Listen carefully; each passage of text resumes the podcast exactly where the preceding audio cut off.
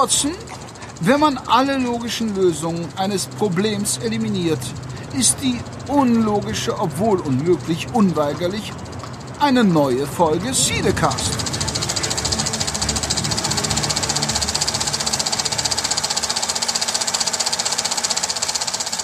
Hallo und herzlich willkommen zu Cinecast Nummer 81 und ähm, ich habe es in der letzten Folge schon angedroht. Ich habe mir für diese Folge mal was für die 80er Jahre überlegt, dass wir in den 80er Reihen jetzt einfach mal zurückblicken in die Historie und schauen, was in dem Fall jetzt bei Folge 81 1981 so in den Kinocharts ganz erfolgreich war. Und ähm, das mache ich natürlich nicht alleine. Nein, dazu habe ich mir jemanden eingeladen, der wahrscheinlich auch schon in den 80ern das ein oder andere Mal im Kino war, ohne dass, äh, dass das beleidigend wirken soll, sondern ich glaube einfach, dass er dort schon ein paar Jahre mehr Erfahrung hat, denn es ist mal wieder zu Gast mein Freund, der Peter. Hi, Peter.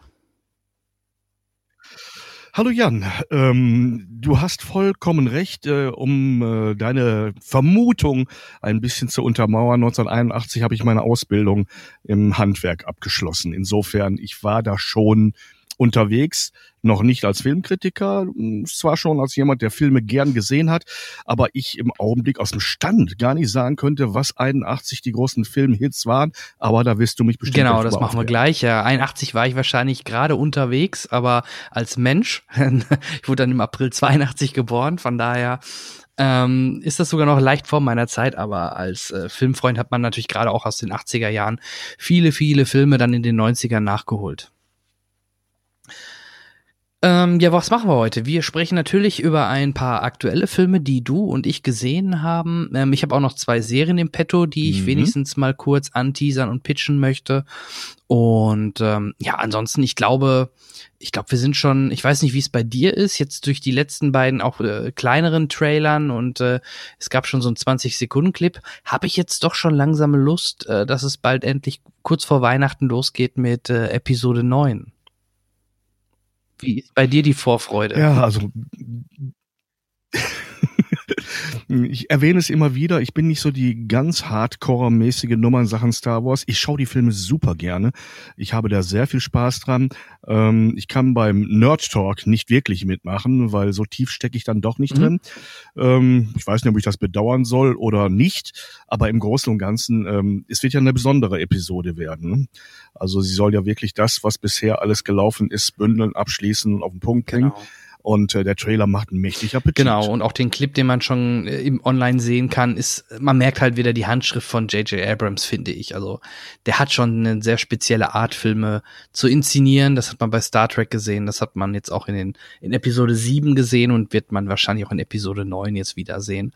Und ja, das, äh, ich denke, da sehen wir uns auch wieder, vermute ich mal. Also da habe ich auch vor, auf jeden Fall wieder in die Presseverführung zu gehen. Ähm, in deinem wunderschönen Köln, dann sollten wir uns da doch sehen. Ne? Ja, mein Köln, naja, äh, es ist nicht und äh, es soll auch nie mein Köln werden. Ähm, so schön Köln ist, ich äh, bin da zum Kino gucken und ansonsten ähm, überlasse ich den Kölnern in ihre Stadt für sich selber. Ich bin echt kein Großstadtmensch mehr. Das hat sich mittlerweile echt erledigt. Wir hatten es ja anfangs angesprochen. Ab so einem gewissen Alter kann das passieren und mir ist es halt passiert, dass ich mich mit ein bisschen mehr Ruhe einfach. Ja, du, ich war's nie. Aber die, das Kino, das wäre dass wir uns da äh, ne, für die Presseverführung immer wieder geben können oder die Kinos, ähm, das Residenz in seiner Opulenz mit seinen tollen Ledersesseln oder ähm, die schönen Säle im äh, Cinedom sind natürlich äh, Kinopaläste, auf die ich mich natürlich immer wieder freue. Aber ähm, was ich da die Tage gesehen habe, dazu kommen wir dann gleich. Genau, also ich vermute, Star Wars wird wohl klassischerweise im Cinedome laufen. Alles andere wird mich wundern, aber lassen wir uns mal überraschen. Ähm, ja, Star Wars, da komme ich nachher auch noch zu einer Serie, die eine sehr spezielle Geschichte hat. Ähm, aber ich würde sagen, mhm. äh, wir fangen erstmal klassisch an, indem ich dich erstmal frage, weil äh, du bist ja mein Gast heute. Was hast du denn zuletzt gesehen? Worüber ähm, hast du, möchtest du gerne reden? Wenn du das mit dem zuletzt wirklich wörtlich meinst, dann kann ich dir sagen, dass ich heute in einem Film war namens Knives Out, also Messer raus. Und ähm, hast du schon was darüber ich gehört? Ich habe den, den Trailer Film? gesehen und weißt du denn, wer da Regie geführt hat? Mhm. Äh, nein, ich habe wirklich gegrübelt, ob mir der Name was sagt. Er Ryan sagt Johnson? ja, kann ich geben? dir was geben. Ryan Johnson hat den Ryan sehr, Johnson? Ja, Ryan, Ryan Johnson? Johnson? hat den sehr äh, hm? Den sehr viele kritisieren, nämlich Episode 8, wo wir gerade bei Star Wars waren, ähm, inszeniert und Regie geführt ja. und hat halt in, in, in der Serienwelt zum Beispiel die beliebte Folge von Breaking Bad Ozymandias äh, inszeniert. Also der Mann ist schon ähm, eigentlich äh, eine Koryphäe, wobei, wie gesagt, bei Star Wars ähm, scheiden sich die Geister, ob er das äh, so richtig umgesetzt hat. Ja, da sind wir wieder beim Nerd Talk, glaube ich, über, über Themen wie bei Star Wars. Ähm, in dem Fall kann man sagen, ähm, er hat auch das Drehbuch mitgeschrieben. Also das Ding ist schon so ein bisschen aus einer, einem Guss aus seiner Hand, hat Regie geführt und er hat ein Who Done It gemacht. Also, ne, Bezeichnung, ich denke, der ist bekannt für, also wenn man es wörtlich übersetzt, wer war es? Für Krimi-Handlungen, in denen man nach dem Täter sucht. Und ähm, das sind dann so klassische ähm, Stories, wie man sie von Agatha Christie kennt. Es könnte eine Agatha Christie Story sein, aber es taucht kein Hercule Poirot, noch keine Miss Marple auf. Ähm, und ähm, trotzdem äh, haben wir hier einen Privatdetektiv gespielt von Daniel Craig, der eine mörderische Freude daran hat, noch was anderes als ein super-duper-Agenten zu spielen. Also er spielt's wirklich fantastisch, hat auch einen französischen Namen und manchmal schmeißt er auch das ein oder andere französische Wort in die, in die Runde. Ich denke, das wird eine Reminiszenz an äh, Hercule Poirot sein. Das ganze spielt zwar in Amerika, sieht aber aus, als wenn es irgendwo auf dem Land in England wäre. Es ist wie bei diesen Filmen, wenn sie gut sind, auch ein All-Star-Cast. Da sind Leute von äh, Christopher Plummer über ähm, ähm, ähm, ähm, wie heißt sie nochmal, die gute Frau, äh, Curtis, ähm, Jamie, ähm, unsere Screen Queen. Danke. Gerne. Jamie Lee Curtis, Mann Gott. Manchmal stehe ich mir mit beiden Füßen auf denselbigen. Und, ähm, und ach, na, ein Dutzend mehr. Und die ganze Zeit wird oder die erste Zeit wird in dem Film ganz viel mit Rückblenden gearbeitet. Wir haben nämlich die große ähm, Geburtstagsparty vom Familienpatriarchen und Erfolgsautoren, gespielt von Christopher Plummer, äh, zu seinem 85. Ähm, die er nicht überleben wird. Und äh, es kommt Polizei und es kommt der Privatdetektiv ins Haus und befragt die Gäste, sprich die Familienangehörigen. Und im ersten Teil erleben wir Rückblenden, ähm, wie die Leute das, was sie da beschreiben, selber erlebt haben und wir erleben, wie sie es der Polizei und dem Detektiv beschreiben. Da sind so die ersten kleinen Breaks drin und dann rutscht die ganze Handlung mehr so ins Gegenwärtliche und es wird zu einer konkreten Ermittlung und Aufdröselung dieses Falls. Mit sehr viel Charme, mit sehr viel unterschwelligem Humor, also nicht diese Schenkelklopfernummern, aber ähm, es macht wirklich einen Mordspaß und ähm, ich freue mich darauf, ähm, wenn der Film, ich glaube, Anfang des Jahres startet, ähm, dazu eine Kritik schreiben ja, zu Ja, 2. Januar startet er und ähm, ähm, mhm. Ich bin sehr, sehr gespannt. Ich habe da Spaß dran. Übrigens, da hat auch hier, ich weiß gar nicht, ob du ihn gerade erwähnt hast, schließlich spielt Captain America himself, Chris Evans, auch eine Haupt- oder eine Rolle. Ne? Ja, ja. ja, ich sagte ja, ich könnte jetzt wirklich äh, ein, ein halbes bis Dutzend große Namen aufzählen. Zu so einem Film gehört ein All-Star-Cast und alles sind zwielichtige Gestalten, bei denen man nicht weiß, sind sie's, sind sie's nicht, haben sie's getan, haben sie was damit zu tun? Also dieses ständige Schwirren von Ra äh, Fragezeichen äh, ist Bestandteil dieser Filmgattung. Es wirkt manchmal ein bisschen old-fashioned, aber genau das ist das, was man hier erwartet. Und das wird so toll bedient. Und mit guten zwei Stunden Laufzeit ist der nicht eine Sekunde zu lang. Ich dachte vorher, hm, zwei Stunden. Wahrscheinlich wird der hier und da mal ein bisschen langatmig oder zäh werden. Überhaupt nicht der Fall. Es hat einen Riesenspaß gemacht. Und äh, wenn es dann vorbei ist, sagt man sich, ah, war eine schöne Zeit und zu lang auf keinen Fall ähm, bis zum zweiten Mal sehen lasse ich mir noch ein, zwei Tage Zeit, aber ähm, es ist wirklich keine Sekunde verschwendet. Ähm, hat er denn einen Wiedersehwert, wenn man irgendwann ja dann die Auflösung und die Kniffe kennt? Ähm, also spielt er wirklich auch bis zum Ende da mit, dass man miträtselt? Ja, natürlich. Mhm. Die ganze Zeit fragt man sich, ist es so, wie man es jetzt selber vermutet oder wie es sich andeutet oder wie der augenblickliche Stand der Recherche, der Ermittlung ist? Ähm, vieles ist nicht ausgesprochen, vieles wird verklausuliert gesagt. Es gibt wirklich super interessante Szenen, wo du dich als Zuschauer fragst, hm, bedeutet das jetzt eher ein Verdacht in die oder in jene Richtung? Ist das, was jetzt auf einem, auf einen Moment so offensichtlich erscheint, eine falsche Fährte weil es so offensichtlich ist? Oder ist es wirklich der nächste Schritt, der ganz klar und deutlich in die richtige Richtung führt? Ähm, es gehört dazu, dass es falsche Fährten ohne Ende gibt. Es gehört dazu, dass man wirklich bei einer guten konstruierten Geschichte bis zum Schluss nicht wirklich draufkommen kann. Ähm, ich würde jetzt lügen, wenn ich sage, ich hätte es alles gewusst. Es war eine von vielen Gedankenspielen, die bei mir so in die richtige Richtung ging. Aber hätte ich selber ermittelt, hätte ich wahrscheinlich vorher, vorher drei andere festgenommen ähm, und äh, gefoltert und danach festgestellt, dass ich am falschen am Holzweg war. Nein, also es ist wirklich spannend bis zum Ende hin. Und deshalb halte ich mich mit der inhaltlichen Beschreibung so zurück, weil ich möchte keine Hinweise geben. Das muss man selber genießen, Spaß an solchen Sachen haben.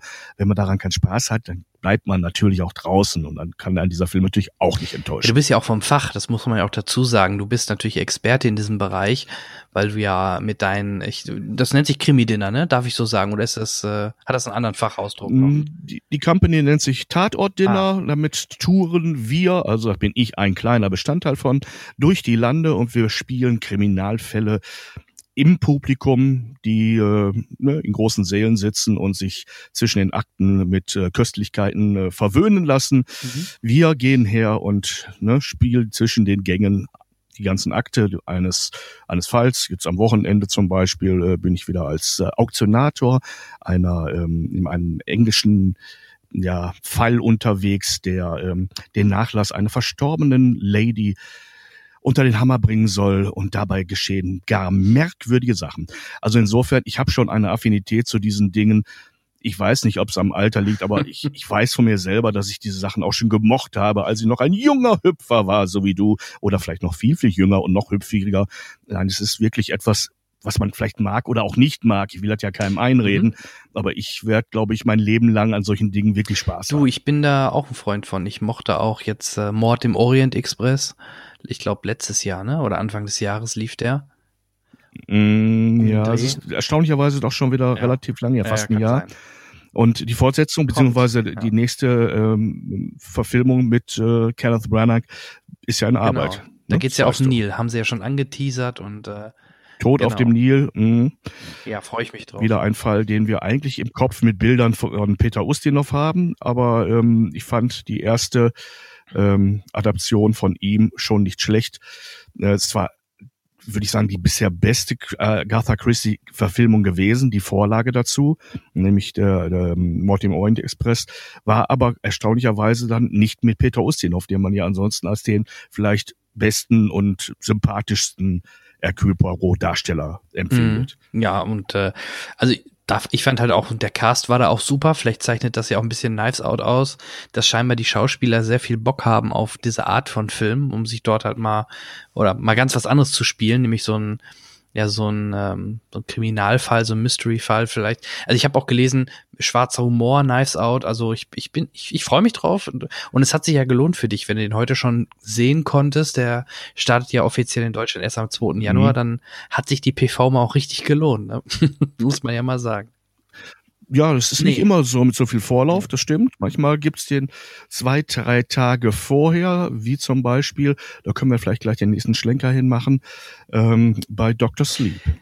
Der wurde uns drei Tage mhm. vor Filmstart gezeigt und dann hieß es noch zwei Tage lang die vier und äh, die Lippen ruhig halten. Also ähm, es durfte nichts veröffentlicht ja. werden bis ganz kurz vor dem Start. Es hat ja meistens zwei Gründe. Ne? Entweder man vertraut dem ganzen Film nicht, dass der so gut wegkommt, dass man da schon vorab ähm, Kritiken erlaubt, also dass man da wirklich ein Embargo setzt bis kurz vor Start oder vielleicht wirklich bis zum Start oder bis zu der Nacht kurz vorm Start.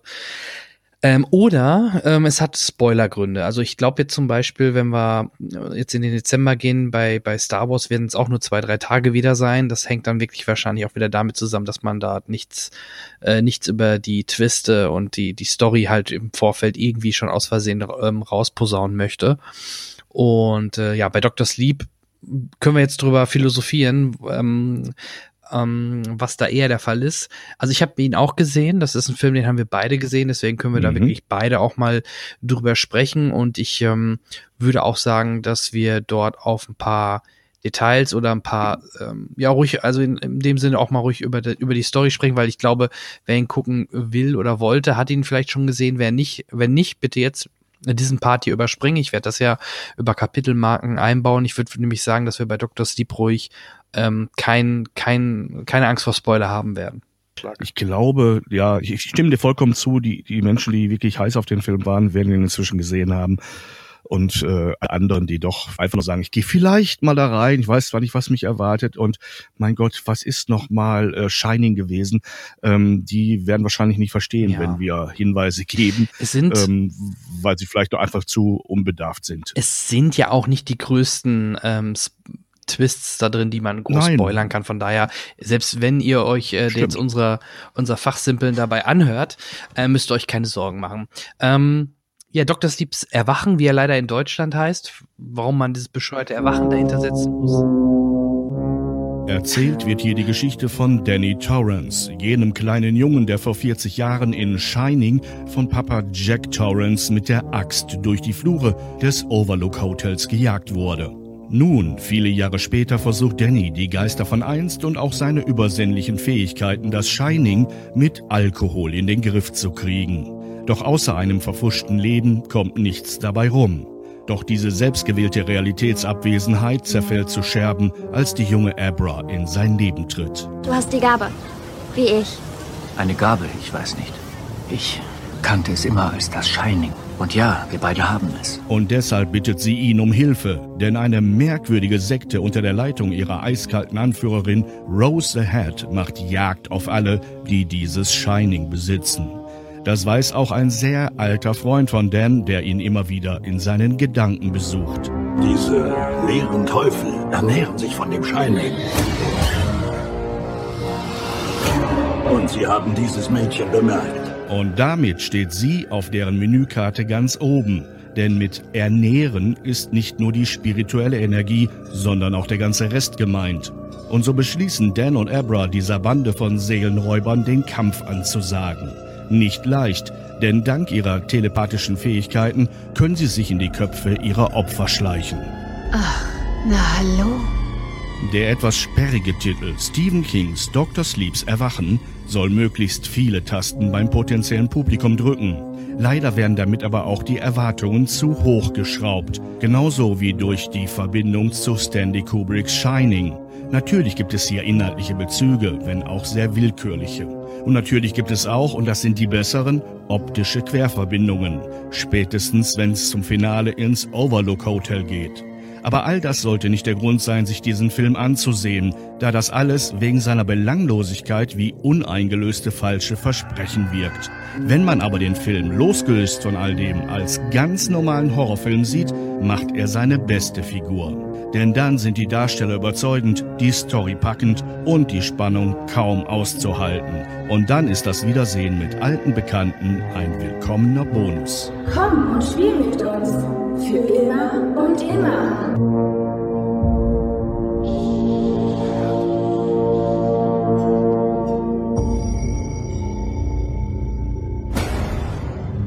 Als ich ein Kind war, gab es da einen Ort einen düsteren Ort. Man hat ihn geschlossen, ihn verrotten lassen.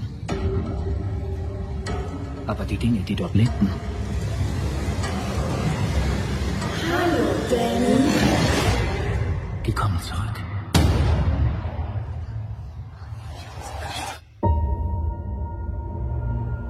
Nur wenige fahren mit dem Bus so weit in den Norden. Laufen sie vor irgendwas weg?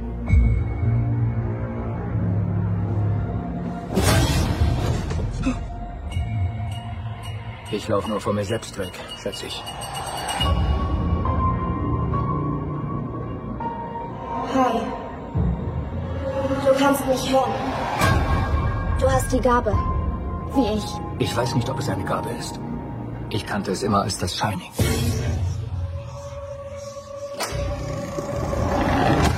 Die Welt ist ein hungriger Ort. Ein gefährlicher Ort. Diese Leute tun Menschen wie uns weh.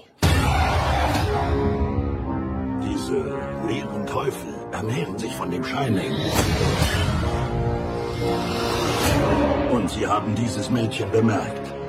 Ach, na hallo. Raus aus meinem Kopf! Raus! Ich habe eine solche Macht schon lange nicht mehr gespürt. Sie kommen. Wo fahren wir hin? Da gibt es einen Ort. Sicher, dass du das tun willst? Ich bin bereit.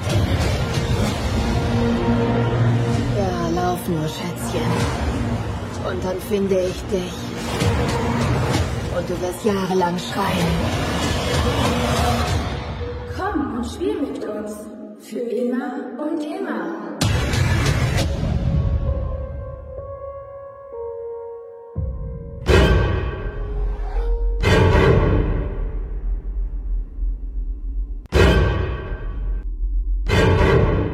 Nein, er heißt in Deutsch sogar Stephen Kings Dr. Sleeps Erwachen. Sie machen es noch länger, um noch mehr Trigger zu setzen, ähm, was ich auch für eine, für eine unredliche PR-Maßnahme halte, weil Dr. Sleep ist ein saugeiler Titel.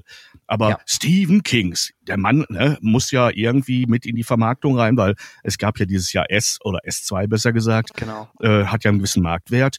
Äh, und da muss was Deutsches dran erwachen. Was erwacht in dem Film? Könntest du es mir erklären? Genau, das ist, das ist das Thema. Ähm, worauf will man da anspielen, dass äh, Dr. Sleep gespielt äh, von Evan McGregor, ähm, dass der irgendwann halt aus seinem Alkoholkonsum rauskommt, erwacht und seine Kräfte einsetzt wieder oder halt was Gutes tut. Ich, ich weiß es auch nicht. Ich finde den Titel halt, äh, genau wie du gerade sagst, aus diesem Grund totalen Quatsch. Ja, ist er auch. Davon mal abgesehen, dass die meisten, die den Titel schreiben, auch noch verkehrt schreiben, denn Erwachen wird übrigens groß geschrieben, was ein Substantiv ist. Ja. Aber das ist Okay. noch ein anderes Ding. Das ist oft genug klein gelesen, ohnmächtig geworden, wach geworden und mich noch weiter aufgeregt über den Quatsch. Ähm, aber wir wollen nicht, also ich zumindest will nicht wirklich schlecht über den Film reden. Nee. Ähm, und frag dich dann mal, was hat dir an dem Film gefallen? Mhm. Ähm, Erzähle ich gerne. Ich verbinde das gerade mal so ein bisschen, äh, um die Zuhörer abzuholen, worum es überhaupt geht. Also äh, die meisten sollte hoffentlich ähm, Shining ein Begriff sein. Der ähm, Film aus den, ich glaube, 80ern, ne? Also ich habe jetzt, oder? Ist, Der ist aus den 80ern. Ja, 80er, ne? Ist er nicht sogar aus den frühen 80ern? Ich weiß nicht, ob 81. Man genau. Ich wüsste es jetzt auch nicht hundertprozentig, ähm, aber der sollte dem meisten ähm, ein Begriff sein, gerade vielleicht für die Jüngeren, die es noch nicht gesehen haben. Ihr habt sicherlich schon Anspielungen bei den Simpsons gesehen, da gab es auch schon einiges. Ähm, Re Regisseur war damals Stanley, Stanley Kubrick und der Film kam zum Beispiel bei Stephen King selbst gar nicht gut an. Deswegen war es jetzt halt ein spannendes Spiel, darauf eine Fortsetzung zu machen mit dem Sohn von, ähm, von Jack Nicholson, ähm, gespielt wie gesagt von ähm, Evan McGregor.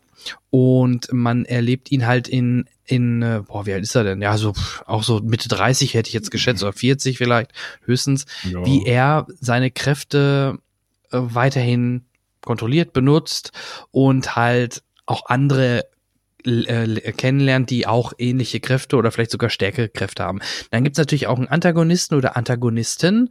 Das ist eine Gruppe von, ähm, ja, Menschen sind's nicht. Ich weiß gar nicht, ob die nochmal eine genaue Bezeichnung hatten, die aber sich quasi ernähren von dem Shining, also von, von der, von der Seele der Menschen, die, die diese Fähigkeiten haben, indem sie die dann halt sogar noch ähm, ähm, quälen meistens, damit, damit das Shining noch stärker wird und die sich davon ernähren können. Und dadurch werden sie quasi, wenn sie das regelmäßig nehmen, oder können dadurch fast ewig leben. Ja, das ist vielleicht so ein bisschen das Konzept. Mhm. Und Eine Art Energiequelle für die, richtig. genau, also Überflüssigerweise finde ich, äh, m- machen sie sich auch über die Körper her, damit es auch was zu sehen gibt, so ungefähr. Ähm, Verstehe ich jetzt nicht so. Entweder lebe ich von, ähm, sag mal, spiritueller Energie oder was immer man ne, die- der Sache an Namen gibt, oder ich bin so eine Art äh, Menschenfresser, Blutsauger etc. Aber die sind alles, was irgendwie schlecht ist und sehen dabei, wenn sie Frauen sind, noch gut aus und wenn sie Männer sind, haben sie unglaublich viele Verhalten. Ja, aber das machen sie doch nicht, Ja. oder? Also die, die ich finde halt eine Szene ist natürlich sehr heftig. Die fand ich auch wirklich, äh, boah, hätte ich am liebsten weggeguckt, wie sie diesen armen Jungen quasi mit dem Messer noch foltern, damit halt mehr Shining aus ihm rauskommt. Ähm, aber die, Mhm. die essen ihn ja nicht, oder? Ne? Also ich ha- hab nur in Erinnerung, Das dass die, sieht für mich so aus, als wenn die äh, die verbuddeln ihn doch nachher Also auch. Also ich bin mir eigentlich ziemlich sicher, dass die, dass die an das, an dem Fleisch, wie du sagst, oder an dem Körper an sich kein Mhm. Interesse haben, sondern die, die foltern ihn nur, damit halt mehr Shining aus ihm rauskommt oder mehr. Die haben, die haben es noch anders genannt, ne? Die, die Bösen. Ich weiß gar nicht mehr, wie sie es genannt haben. Nee, ja, ich weiß es auch nicht mehr. Vielleicht habe ich mich da irgendwie äh, zu sehr reingesteigert oder das irgendwie falsch gesehen. Aber für mich war es schon wirklich so ein Angriff auf die, auf die Körper. Zumindest auch wie es inszeniert war. Immer in Ja. diesem, in dieser Sekunde mit diesem Zeitraffer, wenn die da auf, auf ihre Opfer zugestürmt sind. Ähm, das sah nicht so aus, als wenn das ohne blaue Flecken abgeht, sagen wir mal so. Ähm, jetzt vielleicht zu deiner Frage. Was fand ich gut? Ich fand auf jeden Fall die Darsteller gut. Evan McGregor und natürlich deine Lieblingsschauspielerin Rebecca Ferguson war auch mit dabei. Musste ich sofort an dich denken, wie ich sie wieder dort gesehen habe. Und die, da sah sie wirklich sehr gut aus. Das muss man ja wirklich sagen. Ähm, Mhm. Außer diesem blöden Hut, aber okay. Ähm, was war noch gut? Natürlich das Finale, was man explizit natürlich, äh, um diesen Anschluss Richtung Shining zu bekommen, das Finale in dem, in dem, in dem, äh, in dem Hotel, das war schon sehr Overlook cool. Man Hotel, hatte, ja. man hatte wieder dieses äh, Gefühl von früher mit der Musik, mit dem, mit den Figuren und so weiter. Das, das hatte natürlich schon was war Fanservice pur. Ähm, ich habe mir sagen lassen, im Buch taucht diese Endszene so gar nicht auf. Das hat man dann wohl extra, Nein. Extra wohl für den Film. Das Hotel ist im Buch nicht mehr existent. Genau, genau. Nur noch der, der, der äh, Irrgarten draußen, in dem auch äh, Shining selber endet.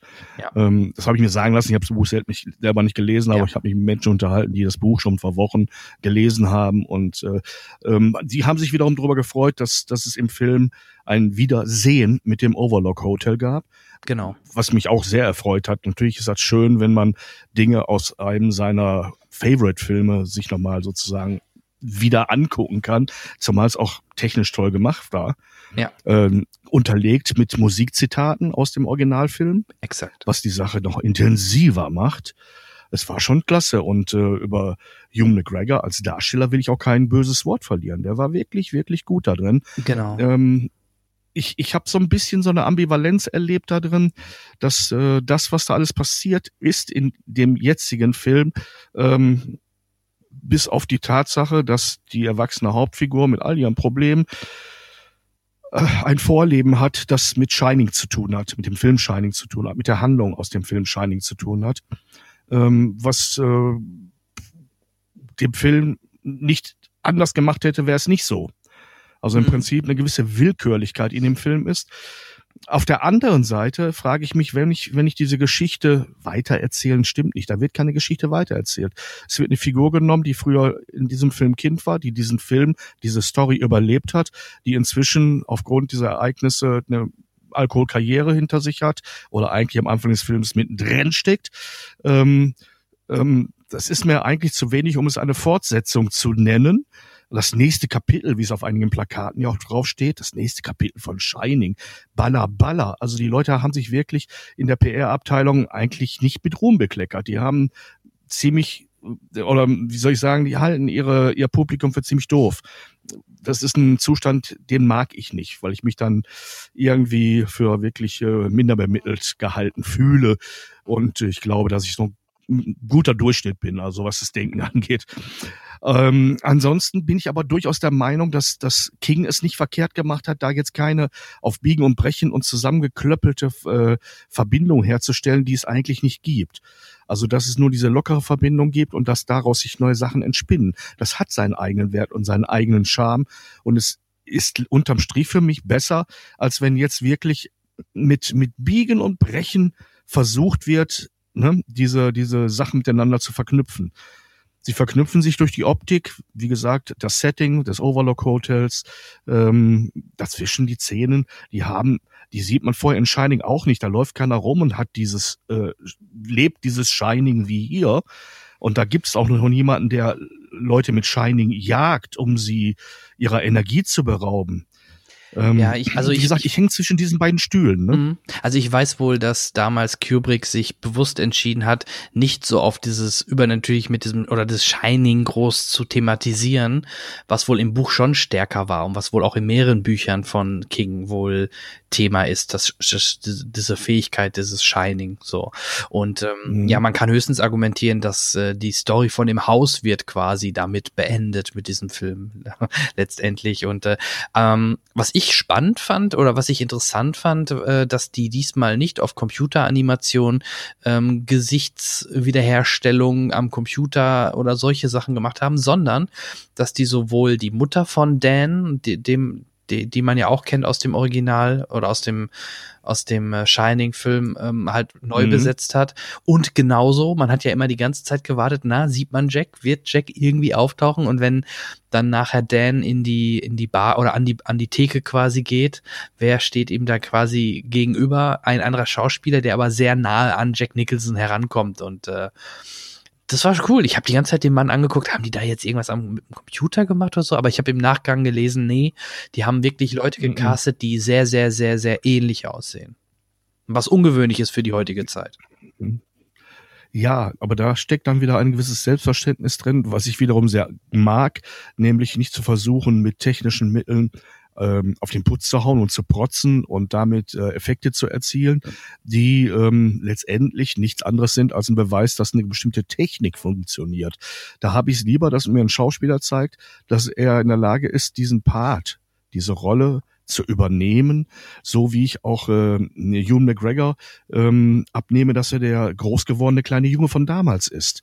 Da mhm. gibt's bestimmte Verhaltensweisen, bestimmte Art, sich zu bewegen, äh, Blicke, die, die mir zeigen, da ist schauspielerisch eine Wertigkeit drin und man kann technisch mittlerweile alles machen und das ist wiederum auch ein, ein, ein Baustein der Beliebigkeit in Filmen. Ich mag keine Beliebigkeit, wenn äh, Figuren alles können oder wenn Dinge aus dem Nichts und unerklärt geschehen oder ähm, all das wo man uns als Zuschauern keine, keine Erklärungen oder wenigstens Denkansätze mitgibt, sondern einfach nur behauptet, behauptet, behauptet.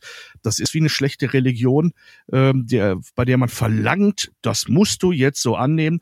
Denke bitte nicht mehr selber, du musst mir glauben und mir vertrauen. Nö, ich möchte in dem Film eine gewisse eigene Überzeugung in mir erleben, das, was ich da sehe, das, was man mir vormacht, auch selber zu empfinden und nicht nur eine Behauptung vorgesetzt zu bekommen. Und das ja. ist hier in dem Fall ähm, sehr schön geschehen. Äh, man sieht ganz offensichtlich, dass es nicht ein gemorfter, äh, eine gemorfte Figur ist. Und, und wenn du weißt, dass man mittlerweile ja mit diesem äh, Deepfake komplett Exakt. Gesichter auf andere, äh, andere Körper packen kann. Und gerade zu Shining gibt's ja im Internet ein paar schöne Beispiele, wo äh, Jim Carrey ein, eine, in einer Szene aus Shining über den Körper, über das Gesicht von Jack Nicholson gelegt wurde. Kennst du diese Szene? Ja, kenne ich, kenne ich. Das musste ja. das, das ist, das ist so beeindruckend von ihrer technischen Leistung her, aber es ist natürlich eine technische Leistung. Und ja. für mich ist Film nicht nur Technik. Es gibt äh, auch da äh, Collider. Ähm, bei YouTube ist es so ein amerikanisches Magazin. Die haben das auf die Spitze getrieben trieben. Die haben dann so ein Roundtable gemacht mit George Lucas, mit Evan McGregor, mit äh, Tom Cruise, mit ähm, äh, mit Robert Downey Jr., mit und noch zwei, glaube ich. Äh, und die haben, mhm. die haben alle ein Deep Facing gehabt und die haben alle quasi mit diesen Gesicht, Originalgesichtern quasi so ein, so wie so ein Podcast oder so, so, ein, so eine Diskussionsrunde gestartet über, in dem Falle über Disney Plus, was sehr, sehr lustig war. Gerade wenn, wenn so dieser, dieser George Lucas, dem irgendwie alles egal ist und alles neu ist scheiße und alle, die, die spielen natürlich mit Klischees, aber wenn du die dann halt auch immer mit diesen, im Grunde mit den Originalgesichtern siehst, ähm, ist das schon sehr mhm. cool. Also das, ist, das, das kann man mittlerweile äh, sehr, sehr gut scheinbar machen oder auch ähm, ja, mit einem einfachen Rechenprogramm oder so. Das sieht schon immer, wie du gerade sagst, das ist schon echt beeindruckend. Da gab's auch mal auch zu Iron Man gab es ein Deepface mit, äh, mit ganz viel Szenen statt mit ähm, Robert Downey Jr. mit Tom Cruise. Und äh, da war auch die Idee dahinter, weil damals wohl Tom Cruise fast die Rolle bekommen hätte oder fast zugesagt hätte. Ähm, hat man einfach mal die ganzen Trailer umgebaut mit, wie, wie hätte das Ganze ausgesehen, wenn Tom Cruise die Rolle übernommen hätte. Ne?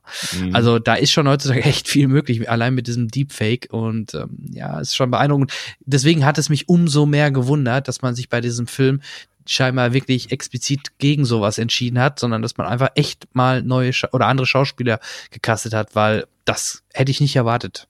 Also das, das finde ich aber sogar positiv. Also ist kein negativer Punkt. Ich in dem Fall auf jeden Fall. Und äh, wir können uns sicher sein, dass im, im nächsten Star Wars garantiert ähm, ein oder zwei unserer Lieblinge dieser Serie nochmal einen Blick auf uns werfen werden von der Leinwand aus und äh, dass da technisch äh, sozusagen ähm, nochmal so ein Ass aus dem Ärmel geholt wird, um zu zeigen, was alles möglich ist. Da, da bin ich mal ziemlich sicher. Die, solche Souveränitäten kann man sich in dem Genre dann wieder nicht erlauben, Ja. wie ähm, hier bei Dr. Sleep.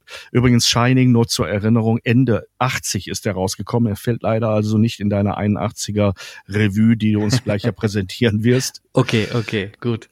Ja, ich war mir nicht mehr sicher. Ähm, vielleicht ein Punkt noch, der Film geht recht lang, er hat wirklich, äh, er hat Mhm. auch gefühlt ein paar Längen. Also ich finde gerade, äh, gerade so im, im Anfang, Mittelteil, boah, ja, hätte man es ein bisschen straffen können.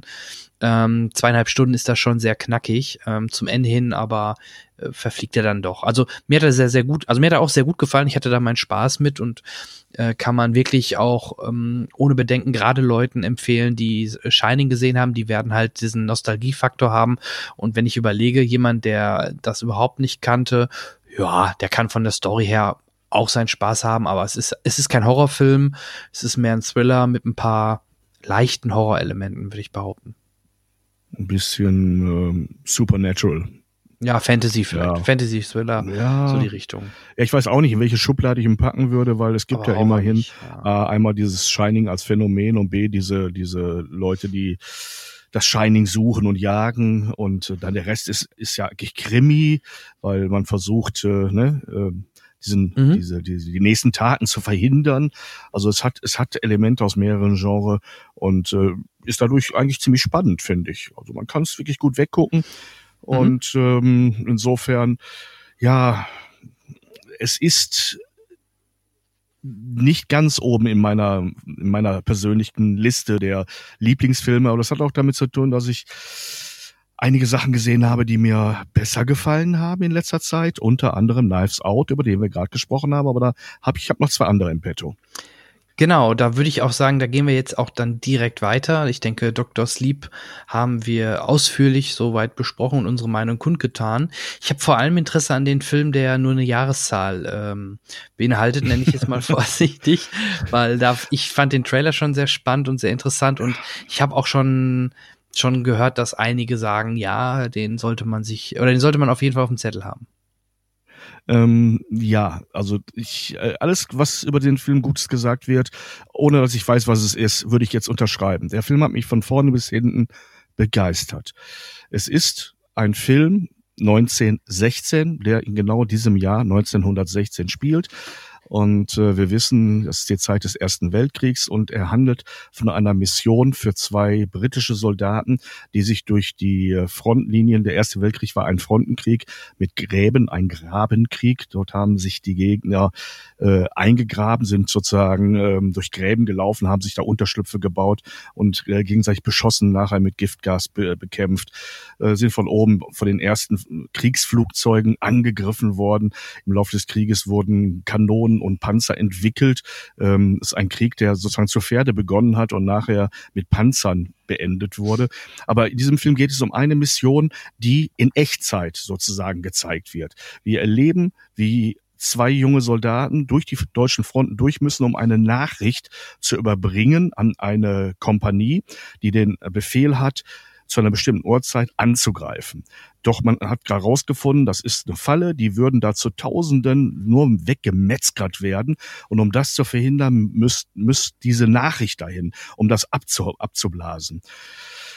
Und wir erleben jetzt, wie die beiden ähm, sich da durchkämpfen. Das Irre an der Nummer ist nicht nur die Echtzeit, sondern das Ganze ist auch ein, ähm, ein Film, der in einem ungeschnittenen Look daherkommt. Ich drücke das extra mal so ein bisschen kompliziert aus. Ähm, dieser Film sagt von sich oder man sagt über diesen Film, er wäre in einer Einstellung gedreht worden. Das stimmt nicht ganz. Wenn man sich den Film anguckt, weiß man, es kann nicht sein, dass äh, Flugaufnahmen in Steadicam übergehen, ohne dass da was dazwischen passiert. Aber man sieht es nicht. Man sieht es definitiv nicht.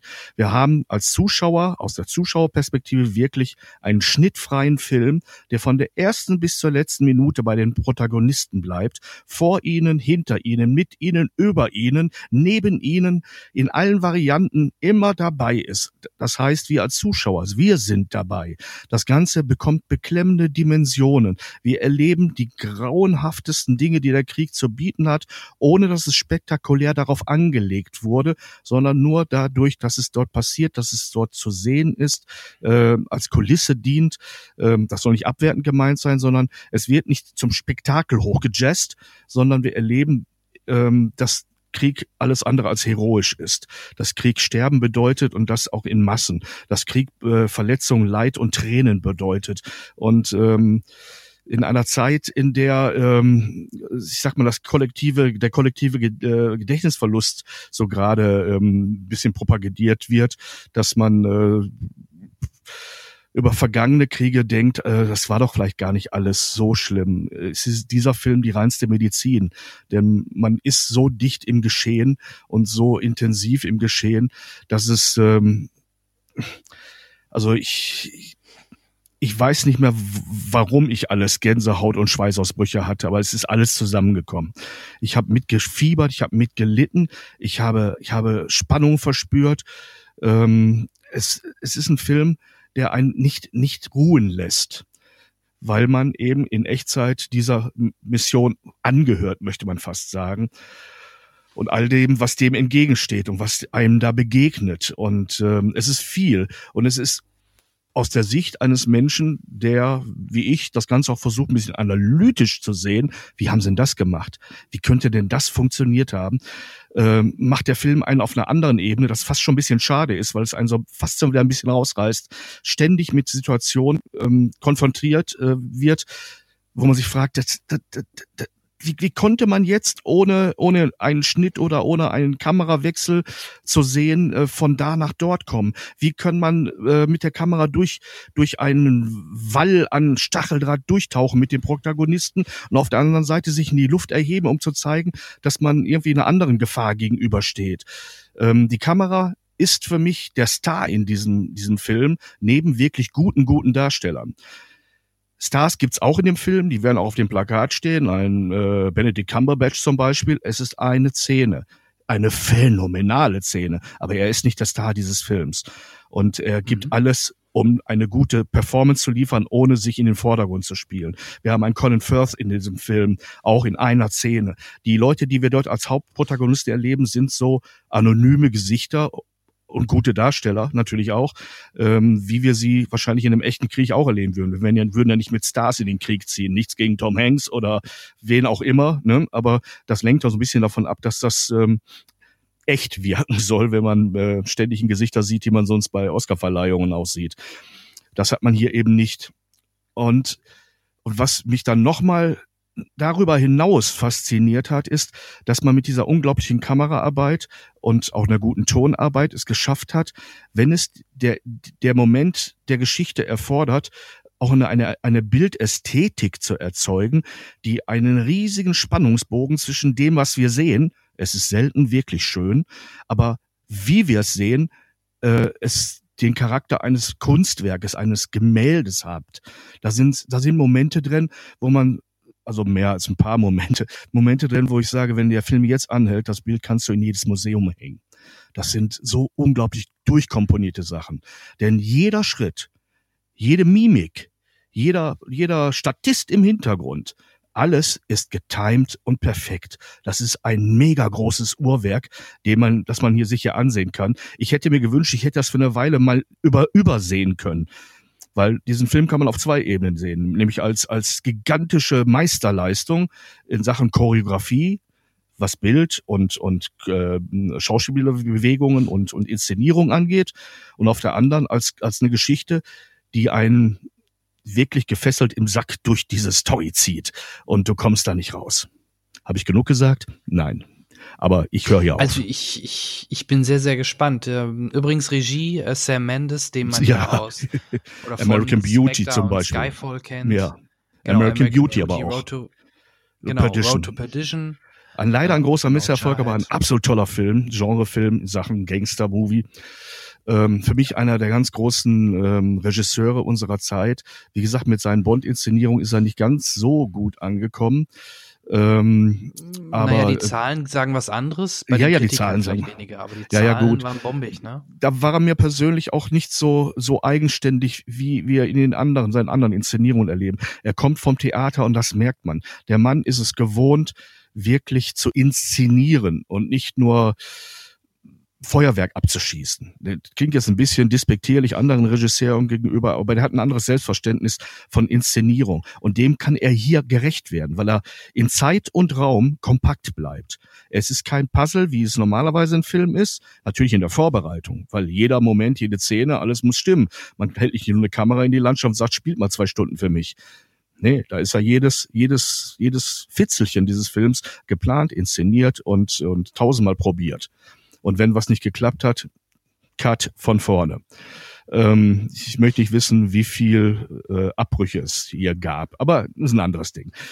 Und ähm, Ich freue mich sehr drauf, ja. Übrigens Ähm, 1917 heißt der Film. Wir hatten vorhin, glaube ich, 1916 aus Versehen gesagt, oder? Ja, Ich oh ja, Entschuldigung, das habe ich 1917. gesagt sogar. Ja, ja. Ach mein Gott, 16 hat der Krieg Macht ja begonnen, nix. 17 war er mittendrin. Ja, wahrscheinlich äh, sind das meine schlechten Geschichtskenntnisse, die sich hier Bahn gebrochen haben. Ähm, es ist für mich momentan das Filmereignis schlechthin, obwohl ich ein paar gute Filme gesehen habe. Wie gesagt, heute einen, den vor zwei Tagen und ähm, der wirkt noch immer in mir. Mhm. Hast du, ich komme mal zu einem jetzt einen sehr starken Bruch, aber hast du Zombieland 2 gesehen? Jo. Willkommen in Zombieland. Lust auf eine zweite Runde? Na klar. Und diesmal bekommt es unser Zombie-Killer-Quartett nicht nur mit immer neuen Varianten der ewig hungrigen Untoten zu tun. Nein, es lauern noch weitaus größere Gefahren auf unsere Helden. Nämlich die Tücken der zwischenmenschlichen Beziehungen. Es beginnt damit, dass Wichita spurlos verschwindet, nachdem ihr Columbus einen Heiratsantrag gemacht hat. Muss wohl sowas wie eine Sinnkrise gewesen sein. Doch für Trauer ist keine Zeit, denn schon bald trifft Columbus in einem verwaisten Supermarkt auf was Kleines Blondes. Oh, um Gottes Willen, tut mir leid. Ich dachte, du wärst ein... Ich wäre ein Zombie? Ja, natürlich ein Oh Zombie. mein Gott, nein, ich esse noch nicht mal Fleisch. Ich bin Vegetarier. Sorry. Lebst du hier? nein, Kaufhauskorb. Ich lebe in der Gefriertruhe im Supermarkt. Mhm. Und das ist nicht nur so dahergesagt, es stimmt wirklich. Also kaum hat er ein bisschen Spaß mit einer anderen, was wahrlich schwer genug ist, in einer postapokalyptischen Einöde jemand zum Kuscheln zu finden, da taucht Wichita plötzlich wieder auf. Aber ganz Gentleman stellt Columbus ihr das reizende Dummchen vor.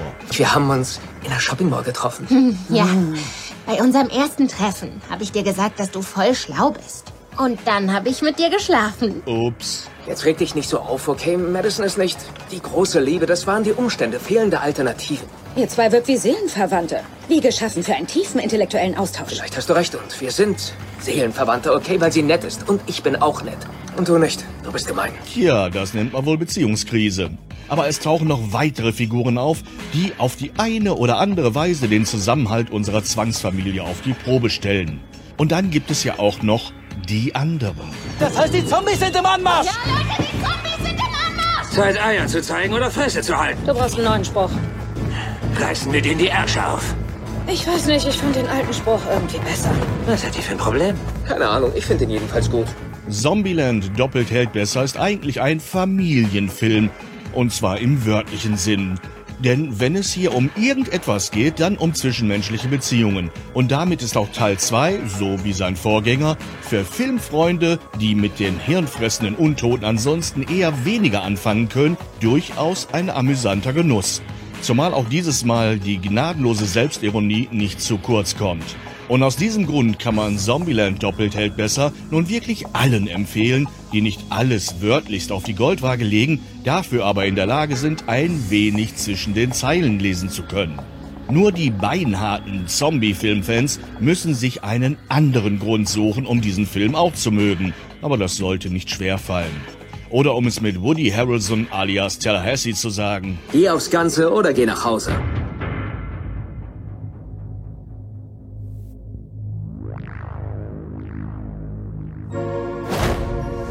Vor zehn Jahren brach die Zombie-Apokalypse aus.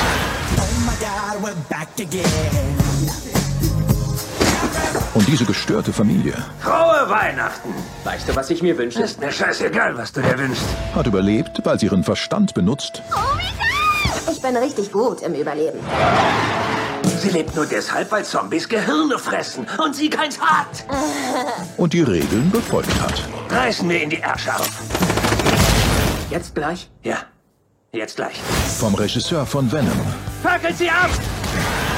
und den Autoren von Deadpool Stirb, Zombie! Was zum... Da sind Zombies im Anmarsch. Wollt ihr mitfahren? Die haben viel mehr Angst vor uns als wir vor ihnen. Du wirst die Erste sein, die stirbt, aber ich mag deinen Enthusiasmus. Du stirbst vielleicht, ja. Danke, dass du dich opferst. Zombieland. Doppelt hält besser. Nur im Kino. Ähm, habe ich, du auch, ne? Auch jetzt. Mhm. Ich bin gespannt. Er sagt mir doch mal, wie er dir gefallen hat. Gerne. Also ähm, ich war Freund von Zombieland 1. Ich war erschrocken, dass das schon wieder acht Jahre her ist, Mhm. äh, dass der erste Teil lief. Da war ich sehr überrascht. Aber ich mag sehr den Cast. Ich mag Jesse Eisenberg, ich mag Woody Harrelson, ich mag Emma Stone. Gerade die Chemie zwischen den dreien hat mir immer sehr gut auch im ersten Teil vor allem gefallen. Und natürlich die legendäre Bill Murray-Szene in dem, ich glaube, in dem Haus von Bill Murray mit dem Ghostbusters äh, Anspielung mit seinem Heimkino und so war schon sehr cool. Und ähm, ja, deswegen habe ich mich gefreut auf Zombieland 2, doppelt hält besser, dass man wieder in diese Welt eintauchen kann, dass Jesse Eisenberg wieder mit seinen Regeln ähm, um sich wirft und äh, das ganze Genre des Zombie-Films so ein bisschen auf die Schippe nimmt. Äh, das gibt's auch zum Teil wieder in Teil 2. Es gibt Anspielungen, ähm, ich glaube, er liest einmal einen Comic von Walking Dead und meint nur, wie unrealistisch oder so. Also es ist schon, ist schon immer sehr referenziell. Ähm, auch die Schauspieler machen wieder einen sehr, sehr guten Job. Die sind am Anfang im Weißen Haus und was man da alleine sieht und was die dort machen, hat schon sehr viel Humor. Und es kommt auch eine neue, ich glaube, Madison heißt sie, ähm, neue, neue, neue weibliche Darstellerin mit in die Runde, die so richtig den IQ nach, den IQ nach oben äh, pusht, zieht. Ja. Wahrsten, ja, total. Und äh, da gibt's halt sehr, sehr viele schöne Szenen oder auch die Unterscheidung zwischen verschiedenen Zombie-Arten und die dümmsten Zombies sind die Humas und ach, es ist ein, sind schon wieder sehr, sehr viele schöne, nette Ideen dabei, ein paar neue Darsteller, Gastrolle von Luke Wilson, die, die ich jetzt doch nicht so toll fand. Ich hatte mir ein bisschen mehr erhofft von Luke Wilsons Rolle, die war dann doch recht kurz und naja, irgendwie auch das Ende ein bisschen Quatsch.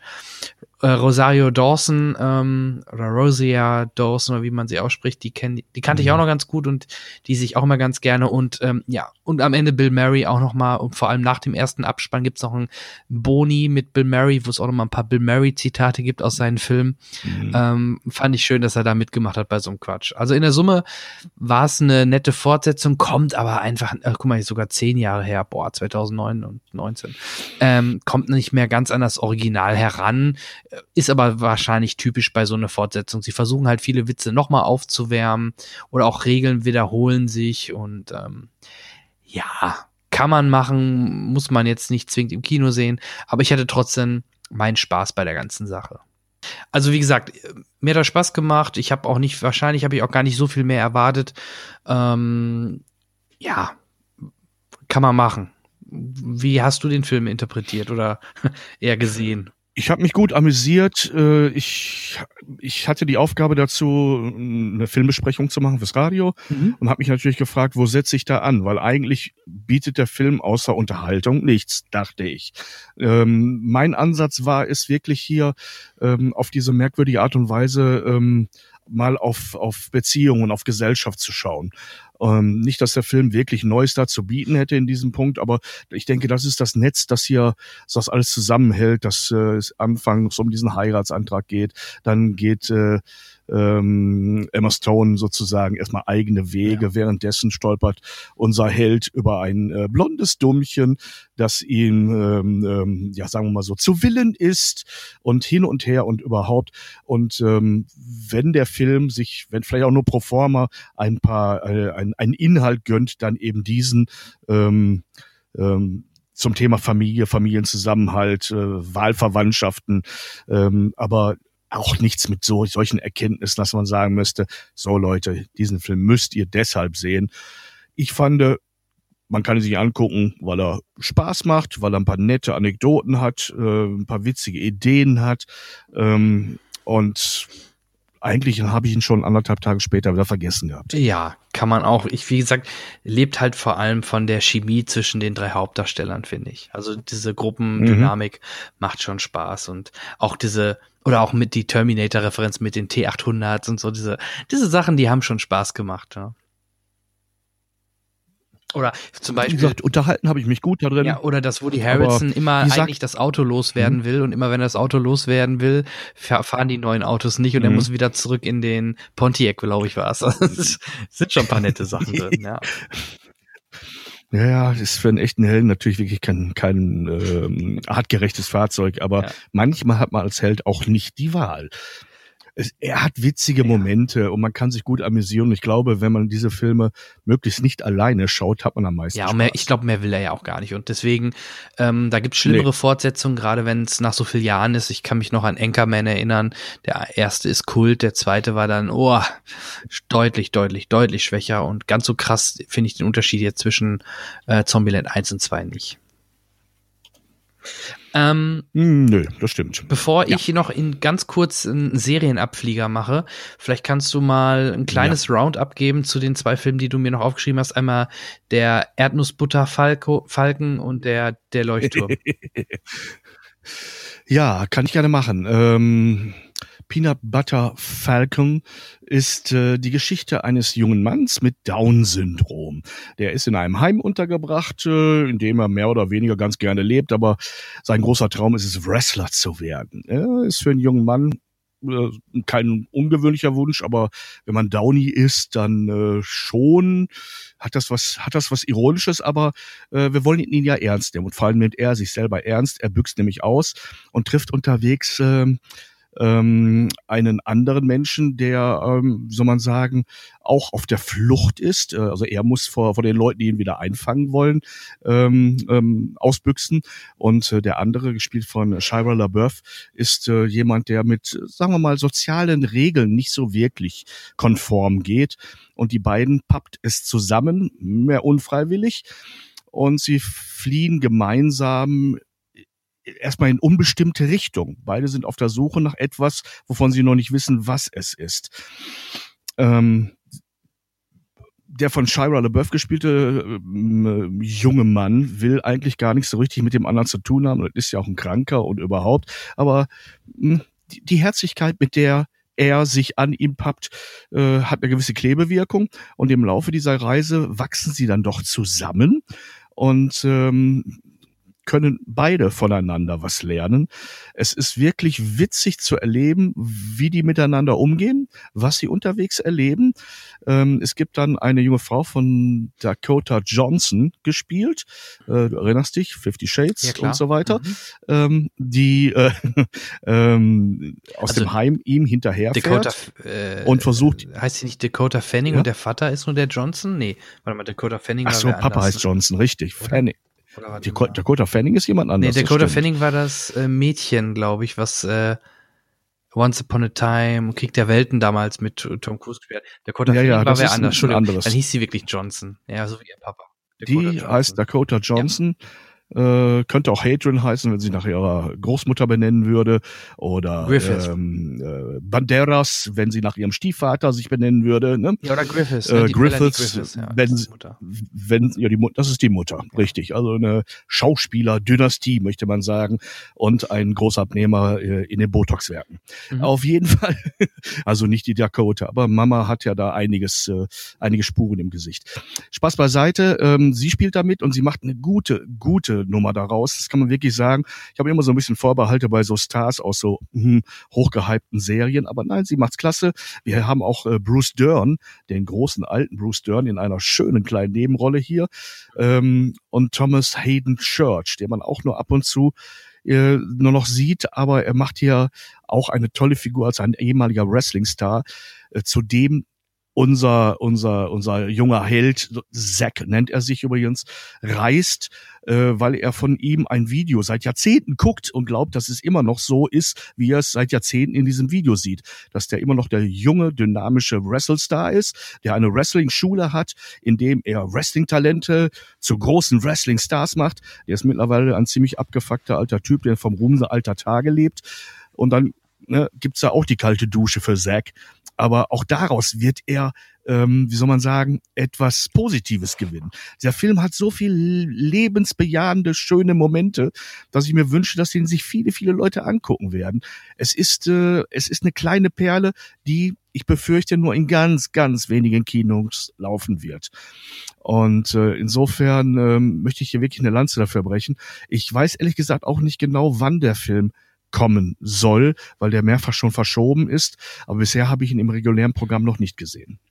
Okay, ja, ich mir sagte er auch, auch nichts. Äh, mir sagt ähm, sagen zwar die Schauspieler was, aber habe ich mir vorgemerkt. Mal schauen. Im schlimmsten Fall muss man ihn sich wohl nachträglich bei einem der Streaming-Anbieter oder so anschauen, wenn Kino nicht möglich. Mhm. Ähm, ja, was was hatten wir noch im Programm? Ach, der Leuchtturm, ne? Genau.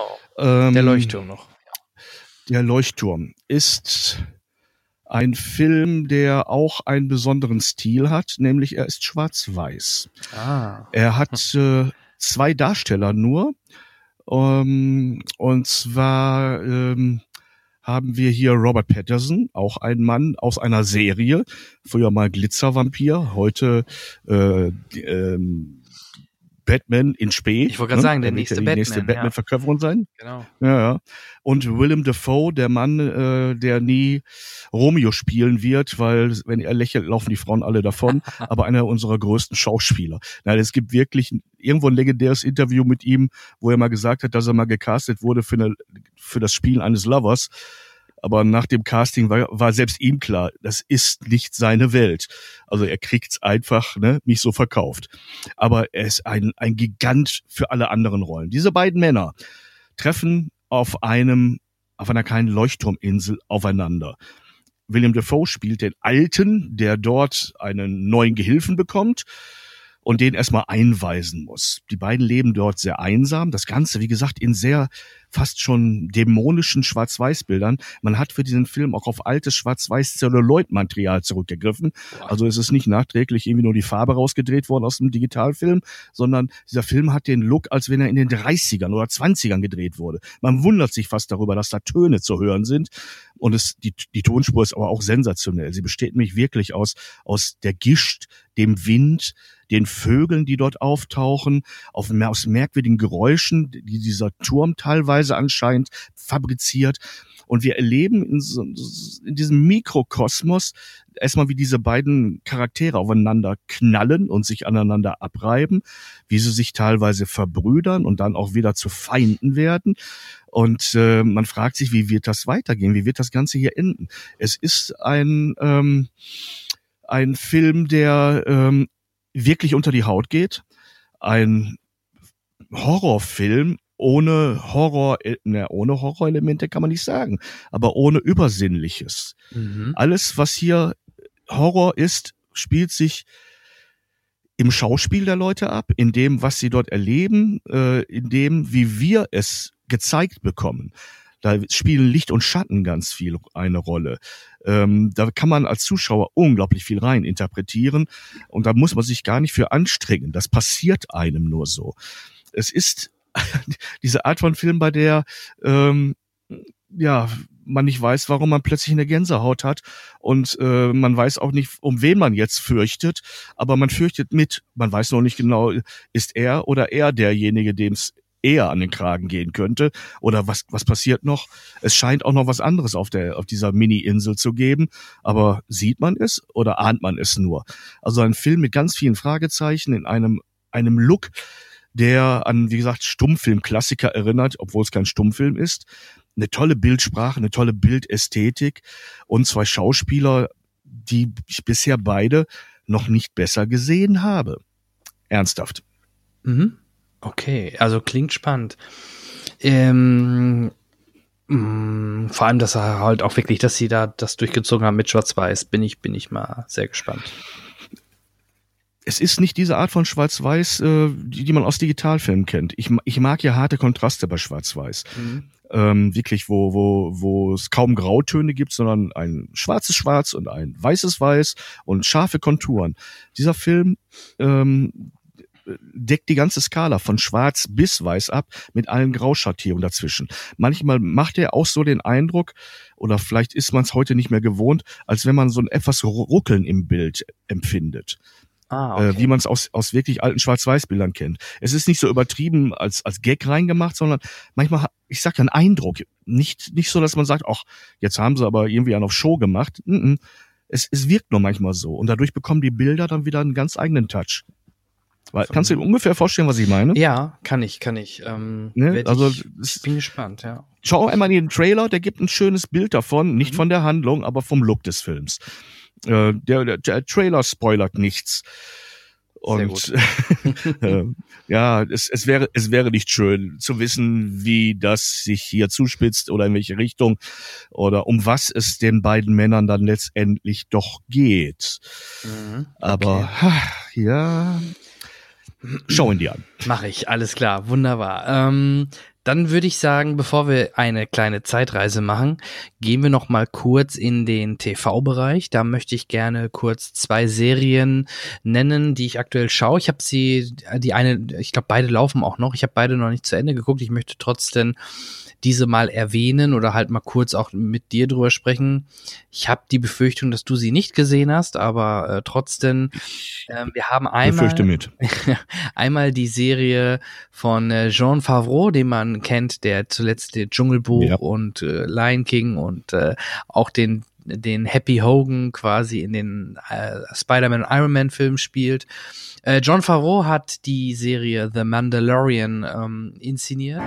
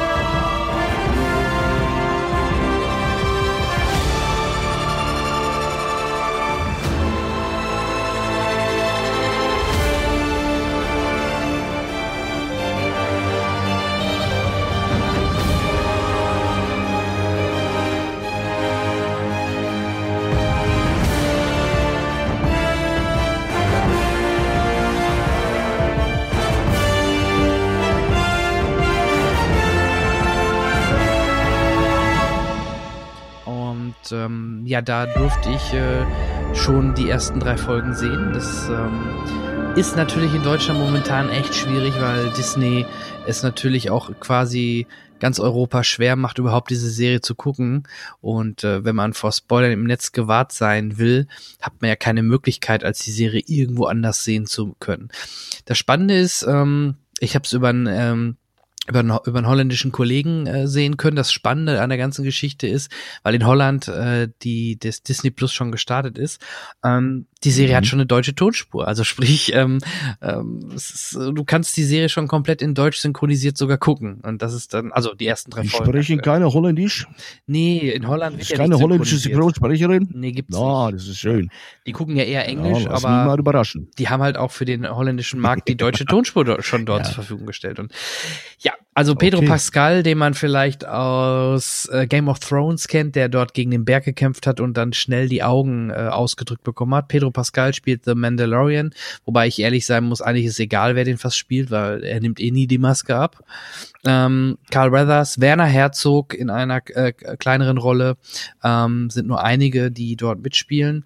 Und ja, also es macht schon Spaß, weil es hat mehr diesen, ähnlich wie bei Rogue One damals, etwas so diesen dreckigeren Look. Es ist mehr so wirklich wie so ein Western, so ein Kopfgeldjäger quasi, der Aufträge hat, die er erfüllen muss und dafür eine Belohnung kriegt. Und während der Abenteuer halt jemand ganz Besonderen entdeckt und dann äh, Gewissensbisse bekommt und vielleicht doch ähm, nicht alles ausliefert, was man ausliefern sollte. So viel vielleicht nur dazu, ohne das zu spoilern, was wahrscheinlich im Internet schon überall zu sehen ist. Ich möchte es trotzdem hier im Podcast jetzt nicht zu tief ausgraben, weil wir wollen ja auch mal schauen, wie generell die Serie jetzt weitergeht. Und in Deutschland übrigens startet ähm, Disney Plus und damit dann auch The Mandalorian Ende, Ende Mai? Nee, Ende April. Also April oder Mai oder um den Dreh. Irgendwie um den Dreh kommt, kommt es nach Deutschland.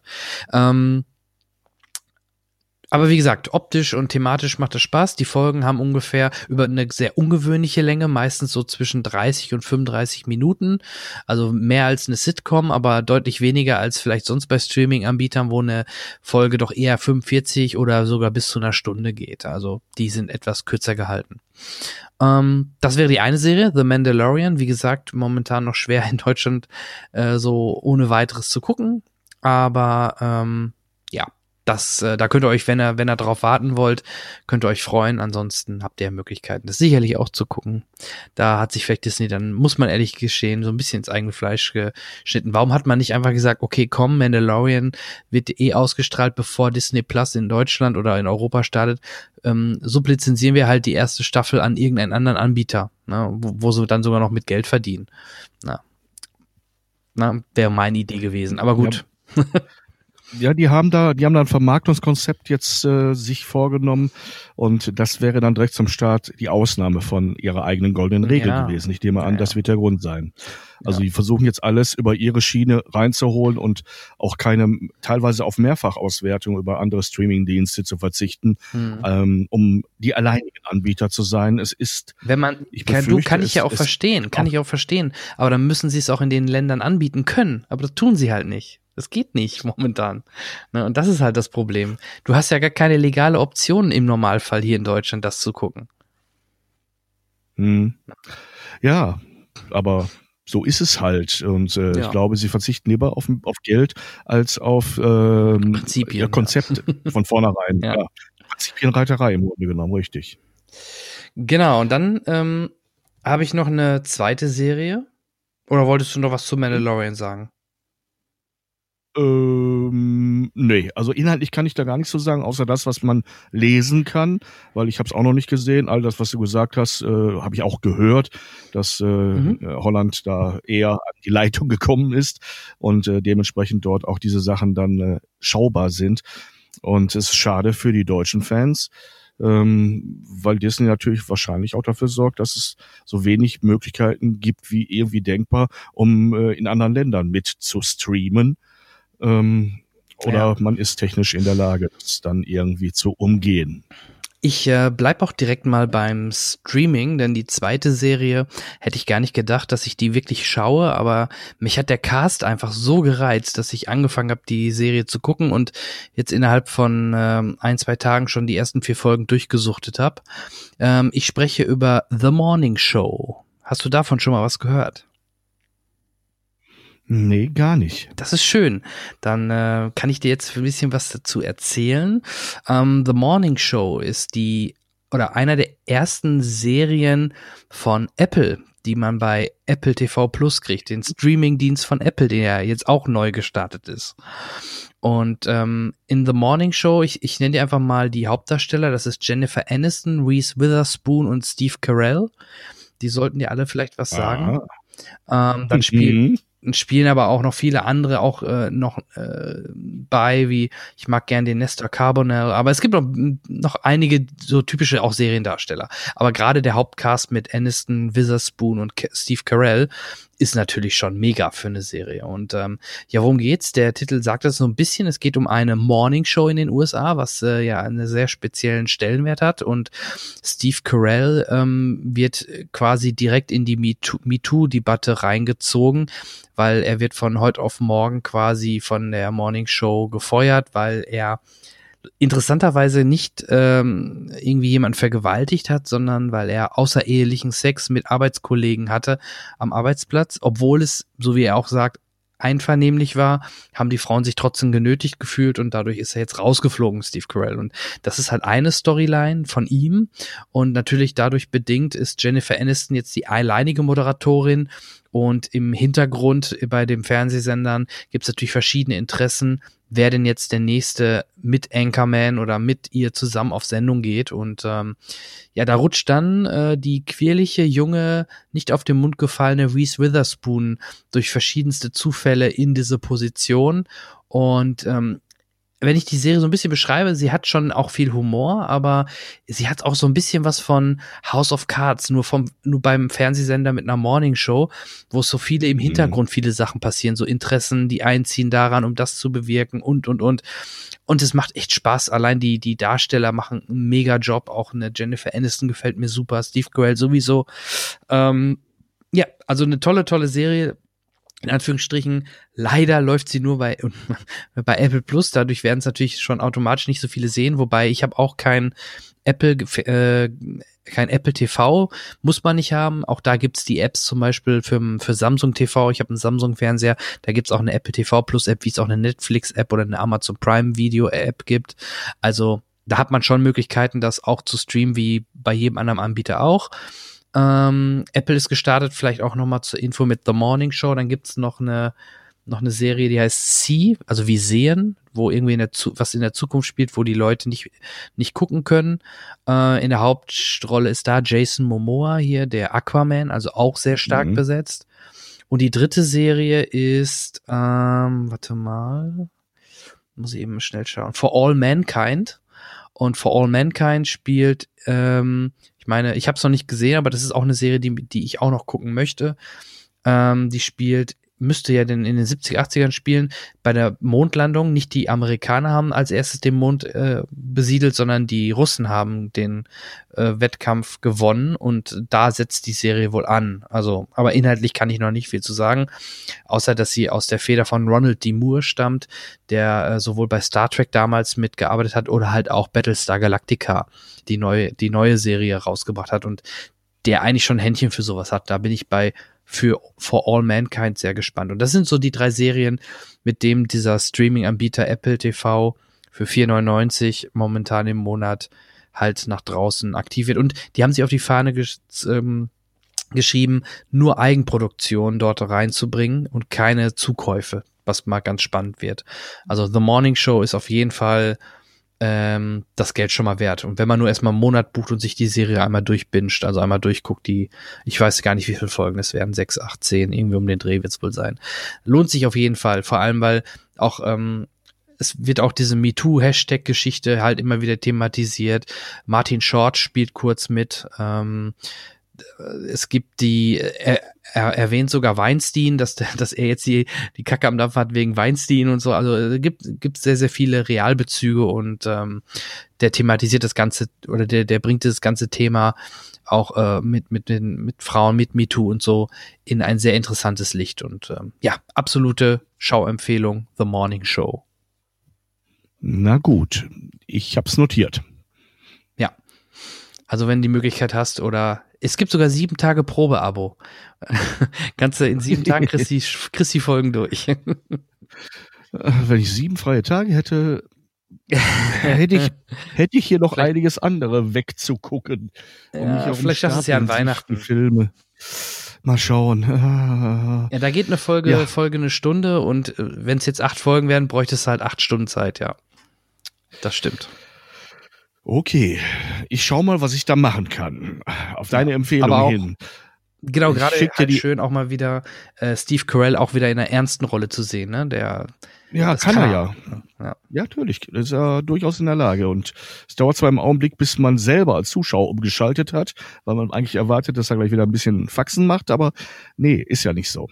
Ähm, aber wie gesagt, ich werde es probieren. Ich schicke dir die Rechnung von meinem Scheidungsanwalt und äh, dann kann ich das in Ruhe gucken. Mm, Wie ist es denn? Meinst du, deine, F- das wäre nicht vielleicht sogar so ein bisschen was für deine Frau? Jein. Warum mach ich da jetzt ich muss auf, ganz oder? vorsichtig antesten.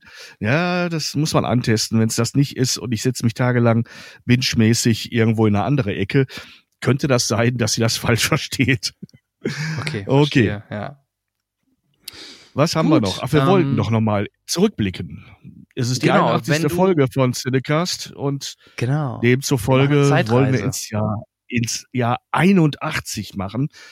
Äh, wie wir beide schon feststellten, haben wir unterschiedliche Erinnerungen an das Jahr. Und, Genau, ähm, ich, ich habe mir einfach mal ähm, die Liste rausgenommen von äh, oder bei Box Office Mojo, ähm, wo halt Mhm. die erfolgreichsten hier in dem Falle 113 Filme aufgelistet worden sind. Ja. Ich gehe jetzt aber nicht auf alle 113 oder 100 Stück ein, sondern ich springe mal ein bisschen weiter nach oben. Ich habe schon mal äh, geschaut, was so in den Top 50 ist, beziehungsweise ähm, zu, vielleicht da nur erwähnt, auf Platz 35 ist zum Beispiel Freitag der 13. Part 2, also die Zeit 81 war auch Freitag der 13., wo der zweite Teil rauskam. Halloween 2 ebenso auf Platz 30, ähm, um das vielleicht nur mal kurz zu erwähnen. Und auf Platz 32, genau dazwischen, ähm, ein Film, den wahrscheinlich immer noch viele sehr heut, heutzutage sehr zu schätzen wissen, ähm, Escape from New York. Ja, die Klapperschlange auf Deutsch. Äh, Ich glaube, du Genau. hast, du hast die internationalen Charts, kann das sein? Genau, ich habe auch eine Seite mal gefunden mit nur den reinen deutschen Charts. Das ist hier so worldwide. Ich habe einfach die Weltcharts genommen. Ich habe hier nämlich gerade auch einen Blick auf die deutschen Top 10 des Jahres 81 und da taucht die Klapperschlange auch auf und zwar deutlich höher, nämlich auf Platz 6. Der Film war Mhm. in Deutschland ein Riesenhit. Ich erinnere mich daran, ich war ja damals noch nicht alt. ähm, äh, Mhm. wir haben damals sehr viel Spaß an, an Snake Plissken äh, alias Kurt Russell gehabt, der da cool durch New York äh, geschlängelt ist, um den abgestürzten Präsidenten aus diesem Megagefängnis herauszuholen. Ähm, das war schon damals schwer kultig. Und äh, genauso Kult, aber langlebiger als Kult, äh, zumal auch die Fortsetzungen deutlich ähm, besser liefen. Ähm, in, in deutschen Charts auf Platz 7, Jäger des verlorenen Schatzes. Also Harrison Der ist Ford. übrigens weltweit auf Platz 1. Ne, der hat bei uns nur die sieben geschafft. Und ähm, das war aber trotzdem einer der großen Hits hier, äh, auch hierzulande. Ähm, aber es war auch, ähm, ich erinnere mich wirklich an diese Zeit der frühen 80er. Es war noch ein anderes Deutschland. Es war noch nicht so international. Ähm, da wurde noch, gab es noch kein Streaming. Da wurden Filme auch erst gestartet, nachdem sie eine Weile in Amerika schon gelaufen sind. Ähm, dieser zeitgleiche Start weltweit, das gab es einfach noch nicht. Man musste ja noch richtig mit Hardcopy arbeiten. Das heißt, Filme abziehen, äh, Filmkopien herstellen für ein Land und da die Synchronspuren, die man erstmal erstellen musste, das muss man heute auch, klar, aber da draufbringen und dann das Zeug wirklich per Kurier verteilen. Also das, das, es ist vieles leichter und dadurch auch vieles schneller geworden. Und ähm, aber auch so die, die das soziale Gefüge in den frühen 80ern war ein anderes als heute. Wir sind da schon deutlich lockerer drauf. Ähm, ein Film wie das, äh, der Jäger des verlorenen Schatzes war, war ein Ausnahmefilm, der, ni- der zwar gut angekommen ist, aber auch viele Leute noch nicht so richtig mitgenommen hat. Ähm, weißt du, was in Deutschland auf Nummer eins ist in diesem Jahr? Ja, ich habe es vorhin, glaube ich, schon mal gelesen. War das Chip? Nee, was war Disney. das? Chip und? Kapp und nicht? Kappa. Äh, Kapp und. Kappa war's. Ja, genau. Zwei Freunde auf acht Pfoten. Also nicht unbedingt der beste aller Disney-Filme, aber ein Disney-Film und auch ein ordentlicher Disney-Film, der hat in Deutschland fünf Millionen Leute ins Kino gezogen. Da hat selbst James Mhm. Bond, der auf Platz zwei deshalb gelandet ist mit seinen 4,8 Millionen in tödlicher Mission, Roger Moore damals, ähm, die Kürzeln gezogen sozusagen. Ähm, ich hatte damals, wenn ich an mich denke, auch nicht das Gefühl, dass Roger Moore mein, mein Bond ist. Ich äh, war, ähm, war ja eigentlich immer ein Connery-Fan. und habe die, die Bonds mit Moore eher ein bisschen ignoriert. Ich habe sie erst nachher zu schätzen gelernt und äh, sie parallel zu den anderen existieren lassen. Denn sie sind eigentlich auch anders durch die andere Besetzung und nichts, ich lasse eigentlich nichts mehr auf Roger Moore kommen, auch wenn er weiterhin nicht meine Nummer eins ist. Aber tja, was heißt das schon unter Bonds, ne, wenn man äh, vielleicht nur der zweite oder dritte ist. Ähm, ja, sagen wir mal so, ja. nach dem ersten sortiere ich auch gar nicht mehr. Für mich bleibt Connery immer die Nummer eins und die anderen, ja, mal gut, mal schlechter. Auf Platz zwei übrigens weltweit, da müsstest du mir mal helfen. Du hast ihn vielleicht gesehen. Ich sag dir mal erstmal den englischen Titel, ich weiß nicht, ob der dir was sagt. On Golden Pond. Äh, am Goldenen am See. Goldenen ne? See. Das war ein Film. Mit Catherine äh, Heffern, Henry Fonda, Jane Fonda und ja. äh, sogar ein Oscar, beste Hauptdarstellerin hat Catherine. Catherine Hepburn, richtig. Am ja. Goldenen See ähm, war sozusagen eine Geschichte über zwei alte, sehr alte Menschen, Henry Fonda und Catherine Hepburn spielen sie. Und äh, es war auch damals, äh, da sie die gespielt haben, äh, eine absolute Ausnahme, zwei so alte Menschen in die Hauptrollen eines Films zu nehmen. Natürlich hat der Film es hergegeben. Es geht um, um äh, ähm, um so eine Art Lebensabrechnung, nicht im, im brutalen Sinne, sondern so, eine, so, ein, so ein Rückblick auf Gemeinsamkeiten des vergangenen Lebens etc. Und ich glaube, die beiden haben äh, sich damit auch ähm, einen Wunsch erfüllt, denn sie waren schon lange keine großen Stars mehr, äh, des Alters wegen und äh, haben da einen Stoff gefunden, in dem sie beide nochmal wirklich brilliert haben. Und Henry Fonda ist auch äh, wenig später verstorben. Insofern hat er also sich selbst ein großes Vermächtnis damit geschaffen. Und ja. Catherine Hepburn hat, wie gesagt, als beste Hauptdarstellerin den Oscar bekommen, was ja nun mal jetzt auch nicht die ganz kleine Tüte ist. Ne? Ähm, mhm. Insofern ähm, hat es sich gelohnt. Es war aber kein Film fürs junge Publikum. Das muss man ganz klar und deutlich sagen. Und trotzdem ein mega Erfolg. Und das sind für mich die Momente, wenn die goldenen Regeln des Kinos mal so ein bisschen ne, auf links gedreht werden. Ähm, dann freue ich mich immer ein bisschen drüber. Es ist so ein bisschen so wie so ein Underdogs liegt in der in der Champions Total. League, wo man sagt, ne? ja. das war jetzt nicht nach Rezept, war das war jetzt nicht Wahrscheinlichkeit, ja. aber es, es hat reingehauen, es hat die Leute zu Tränen gerührt. Ich weiß noch, dass damals wirklich rote Augen vor dem Kino, also beim Rauskommen, äh, Standard waren, weil das war wirklich sehr zu Herzen gehend. Ähm, der beste Film des Jahres, äh, im nächsten Frühjahr dann gekürt, war übrigens Die Stunde des Siegers, Chariots of Fire. Äh, selbst wenn du den mhm. Film vielleicht nicht mehr kennst, aber die Musik von Vangelis ist bis heute ja. eigentlich äh, ne, ein Klassiker. Genau. Ich weiß nicht, wie viele Dokumentationen diesen Soundtrack unterlegt bekommen haben, wenn es um irgendwas geht, wo es äh, ja. um Sport geht. Also äh, ich kann es nicht. übrigens. Ja, ja, okay. Weltweit der Film lief auch nicht, ja. ne? Also ja. und damals schon unsere Meryl Streep äh, auch äh, rekordverdächtig dabei. Allerdings hatte sie in dem Jahr nur den Golden Globe bekommen für die Geliebte des französischen Leutnants, ein eher Arthouse-Movie, möchte man sagen. Jo, Vielleicht hätte sogar ein deutscher Auf. Film noch den Fremdsprachen-Oscar kriegen können. Mephisto von Ishtvan Sabo mit äh, okay. Brandauer, glaube ich, in der Hauptrolle. Das Ganze ist so eine Adaption über, sag mal, die Biografie von Gustav Gründgens, ähm, einem legendären Mephisto, sprich Faustdarsteller, dessen Leben selber immer so ein bisschen mit dieser Rolle verglichen wurde, weil er sich und seine Seele als Schauspieler und Künstler, als Ausnahmekünstler ähm, im äh, Dritten Reich ähm, nicht dazu genutzt hat, äh, Dinge auszusprechen, die man hätte aussprechen können oder sollen, sondern mitgeschwommen ist, sagen wir es mal so. Ja. Ähm, auf Platz drei vielleicht noch ein Film ähm, fürs Fanherz oder Nerdherz für mich. Äh, Superman 2, 1981 ja. auf Platz drei Musik von John Williams, natürlich mit dem ja. ähm, One and Only Christopher Reeve, Margot Kidder mhm. und äh, Gene Hackman natürlich in der Hauptrolle. Taucht ähm, übrigens in Deutschland nicht in der Top Ten auf, ne?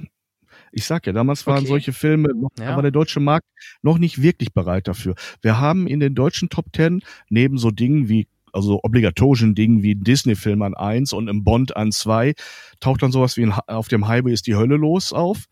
Deutsche Cannibal Produktion. Run ist auf Platz sechs, Platz ja, sechs ja. weltweit. Äh, Christiane F., Wir Kinder vom Bahnhof Zoo, dieser damals Skandalbuch in einen Skandalfilm umgemünzte Geschichte von drogenabhängigen Kindern in Berlin. Ähm, Dem lief der auch immer in der Schule. Also wir hatten den in der Schule alle ja, dürfen. Richtig. Ja. Der wurde, damit wurden viele, viele Klassen äh, bedacht. Hm. Und ähm, dann so Sachen wie zwei Asse trumpfen auf, eine Faust geht nach Westen, Eis am Stiel 3. Das war das, wo deutsche Jugendliche damals ins Kino gegangen sind. Und einer der deutschen Filme mit dem größten internationalen Impact, nämlich das Boot. Der ist auch 81 oh ja. rausgekommen. Und damit ist ja, äh, sind viele Karrieren gestartet, unter anderem die des Regisseurs Wolfgang Petersen, der, äh, ja, was hat er alles gemacht? Von Troja äh, über äh, ähm, die Neuverfilmung von äh, Poseidon, ne? also diese, äh, der Untergang der Poseidon. Ähm, hat mhm. einige schöne Sachen gemacht. Ähm, was war das nochmal, das dicke Ding mit ähm, ähm, ähm, ähm, ähm, war nicht auch Air Force One von ihm? Ja, ne? Mhm, doch schon. Äh, ja, müsste so, hm, zum ja, Beispiel. Ja, ja. ja einige, auch in Amerika eine, einige große Dinge abgeliefert und das Boot gilt ja bis heute. Es gibt mittlerweile eine Serie, die auf jedem Kanal gerade gestreamt wird, ne? Das Boot, die Serie. Bei Sky, ist glaube ich eine Sky-Produktion, ja. Sky-Produktion, ja, ja. Ähm, aber du siehst, es hat immer noch einen Marktwert. Alleine diesen beiden Worte, das Boot. Damit kannst du heute immer noch Rechnungen bezahlen. Ist doch schön, oder? Ja, absolut. Und äh, guck mal, 89 auf, ähm, ich bin gerade auch mal in die deutschen Charts rübergesprungen. La Boom, die Fete, ne, mhm. auf Platz 29. ja. ja, sowas hatten wir uns damals angesehen.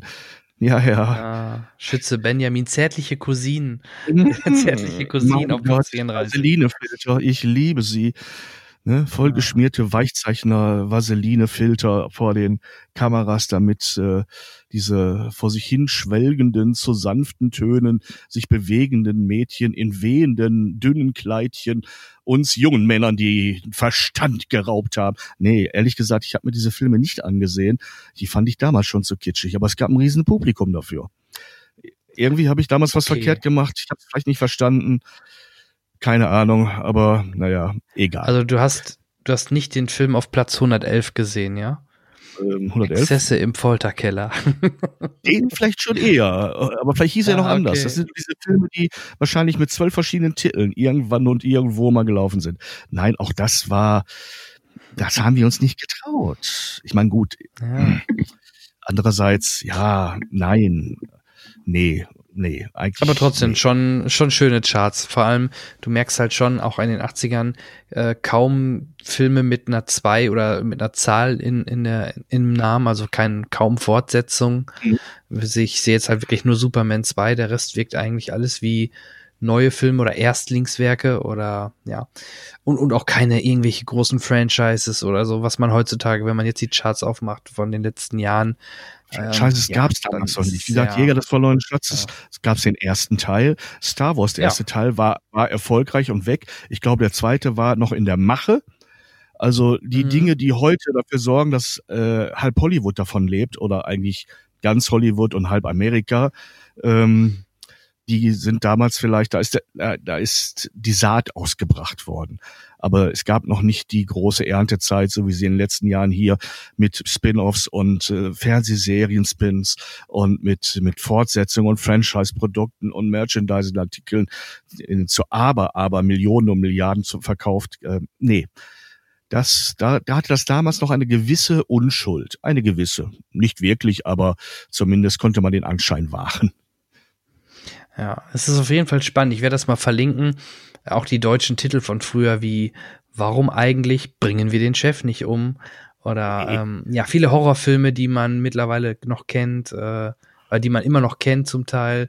Oder auch Ninja, die Killermaschine, keine Ahnung, nie gesehen. Aber sind schon nette nicht. Sachen dabei. Der, der, Titel verspricht viel. Piranhas 2. Mhm. Oh, Piranhas 2, guck mal, da hat man noch eine Fortsetzung auf Platz ja. 39, ja.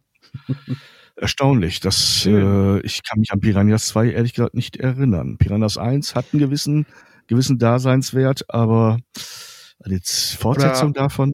Hm. Auf Platz 12 von, von dem guten und ähm, leider, glaube ich, ja jetzt verstorbenen Ivan Reitman, ich glaube, mich knutscht ein Elch. Der dann nachher ja auch die Ghostbusters inszeniert hat. Ja, äh, das war ähm, ein Film, den ich, glaube ich, mehr als einmal im Kino gesehen habe. Und ich kann ah, mich trotzdem nicht mehr wirklich daran erinnern. ich fand damals als Kind immer schon den Titel so cool. Ich glaube, mich knutscht ein Elch. Ich weiß gar nicht, wie er im Englischen heißt, aber der Titel war schon sehr cool. Nicht.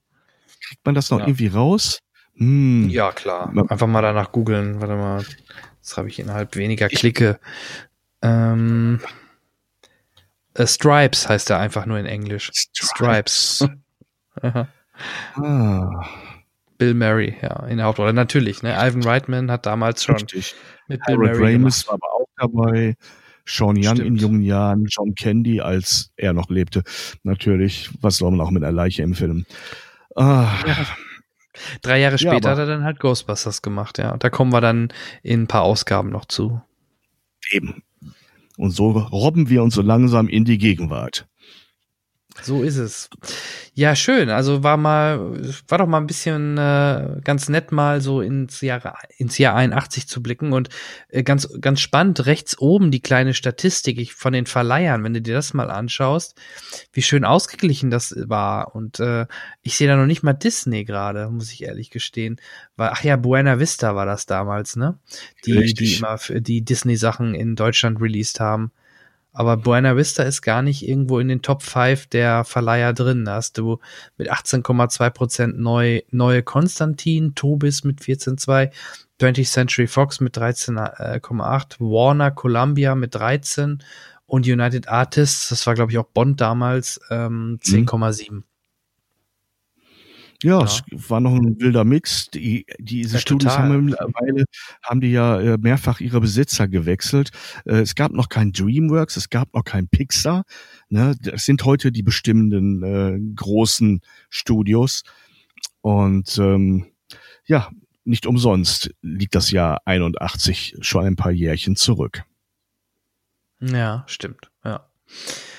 Ja, spannend. Also das werden wir auf jeden Fall mal, ich denke mal, außer die Hörer sagen, nee, das ist ja langweilig, aber ich glaube, das macht schon Spaß, mal einfach mal äh, zurückzublicken. Und der ein oder andere hat vielleicht spannend. jetzt ein Stichwort bekommen, wo er sagt, jetzt ja. schaue ich selber nochmal nach. Oder was habe ich äh, ne, in meinem Lieblingsjahr irgendwie mhm. gesehen. Mhm. Einfach so ein kleiner, kleiner Kick, um selber nochmal ein bisschen zu, zu schauen, um zu gucken, sich dran zu erinnern. Und das nächste Mal wirst du uns bestimmt mit der 82 beglücken. Habe ich recht? Das machen wir. So ist es. Du hast es, du hast das Konzept ah, verstanden. Sehr gut. Jetzt, jetzt bin ich dahinter gestiegen. Das ist ja ein Trick. Ja, ganz Super. easy. So machen wir das. Beim nächsten Mal wird es 82 korrekt. Okay, cool. Du, dann ähm, denke ich mal, haben wir in dieser Folge die Filme der letzten Tage und Wochen ausführlich beleuchtet und ich hoffe für unsere Hörer äh, den ein oder anderen vielleicht sogar Tipp mit an die Hand gegeben oder vielleicht auch einen Streaming-Tipp von meiner Seite aus. Und äh, ja, und wie du gerade schon sagst, vielleicht sind auch einige interessiert geworden, vielleicht doch mal ins Jahr 81 zurückzukehren und dort den ein oder anderen Film entweder generell mal nachzuholen, weil er ihn vielleicht noch nie gesehen hat, oder einfach mal wieder einen der älteren Filme sich anzuschauen. Es muss ja nicht schwarz-weiß der Leuchtturm sein, aber kann, mhm. kann auch. Also, da fühlt man sich wahrscheinlich dann aber noch weiter zurückversetzt. Ja. Ja, ja, genau. Genau, genau, richtig. Mein heißestes Eisen. Die anderen fand ich auch hervorragend, aber es gibt einen, der überragt sie alle. Ich sag's gerne nochmal. 1917 von Sam Mendes unbedingt anschauen und danach wissen, wie gutes Kino gemacht wird und wie intensiv eine mhm. Geschichte erzählt werden kann. So machen wir das. Dann danke ich dir, Peter, für deine Expertise, ja. für deine Zeit. Es hat mir wieder wie immer sehr, sehr viel Spaß gemacht und ähm, ja, ich freue mich schon aufs nächste Mal. Und ich würde sagen, in diesem Sinne ähm, wünsche ich schon mal allen eine schöne Vorweihnachtszeit. Ähm, geht ins Kino, freut euch auf die nächsten Filme. Jetzt gerade im Dezember kommen ja ein paar nette Blockbuster und ähm, natürlich äh, auch Star Wars. Und ja, in diesem Sinne, macht's gut. Tschüss. Seit 1909 wird auf dem 13 Kilometer langen Grundkurs von Le Mans Mensch und Maschine alles abverlangt. Wer hier gewinnt, hat sich und der Welt bewiesen, was in ihm steckt. Kein Wunder, dass der amerikanische Sportwagenhersteller Carroll Shelby, gespielt von Matt Damon, davon träumt, das legendäre Rennen zu gewinnen. Weil das Ganze dann doch eher eine kostspielige Materialschlacht ist, braucht er einen potenten Geldgeber. Er hat Glück, denn die Ford Motor Company steigt bei ihm ein. Allerdings hat man bei Fords noch nicht verstanden, dass Geld alleine noch keine Sieger macht. Ferrari hat vier der letzten fünf Le Mans-Rennen gewonnen. Wir müssen so denken, wie Ferrari.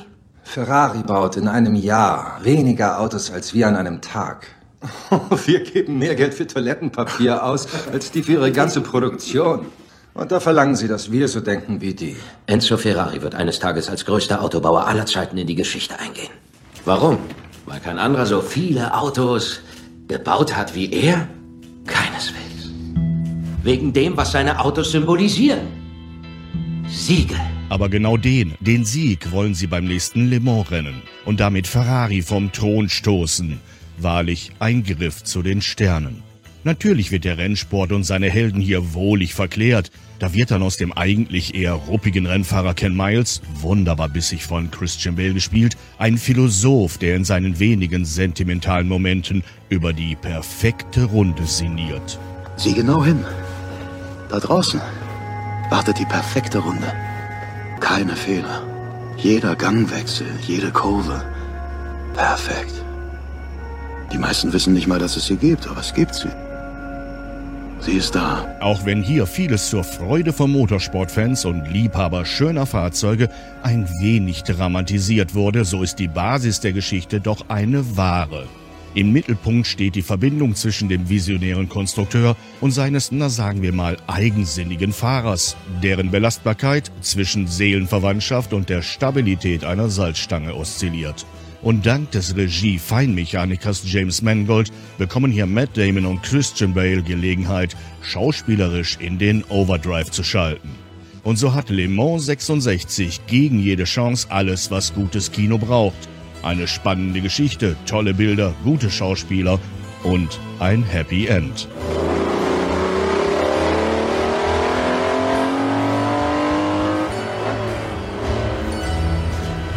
Sieh genau hin. Da draußen wartet die perfekte Runde. Kannst du sie sehen? Ich denke schon. Die meisten können es nicht. Carol Shelby? Schon möglich. Lee Iacocca, Ford Motor.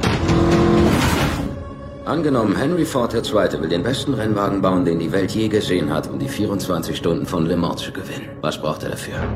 Etwas, das nicht käuflich ist. Geschwindigkeit kann man kaufen. Es geht nicht um Geschwindigkeit. Sie brauchen einen Vollblut-Rennfahrer hinterm Lenkrad. Das ist Ken Miles. Ich traue ihm nicht über den Weg. Wir hörten, er sei schwierig. Nein, Ken ist ein Schusshändchen. Nein. Was es auch ist, Shell. Nein. Vertrau mir. Du willst ein Auto bauen, das Ferrari besiegen kann. Mit einem Ford. Korrekt.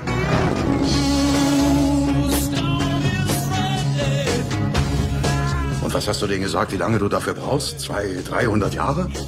90 Tage.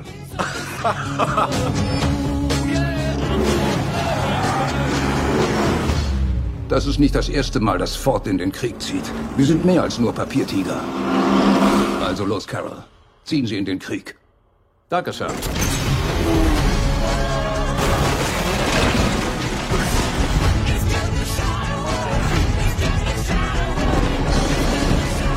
Denkst du, du kannst Ferrari besiegen? Ich werde es versuchen. Wir sind leichter und schneller. Wenn das nicht reicht, sind wir fieser. Wir werden Geschichte schreiben. Le Mans 66. Bereit? Ich wurde bereit geboren, Mr. Shelby. Vollgas.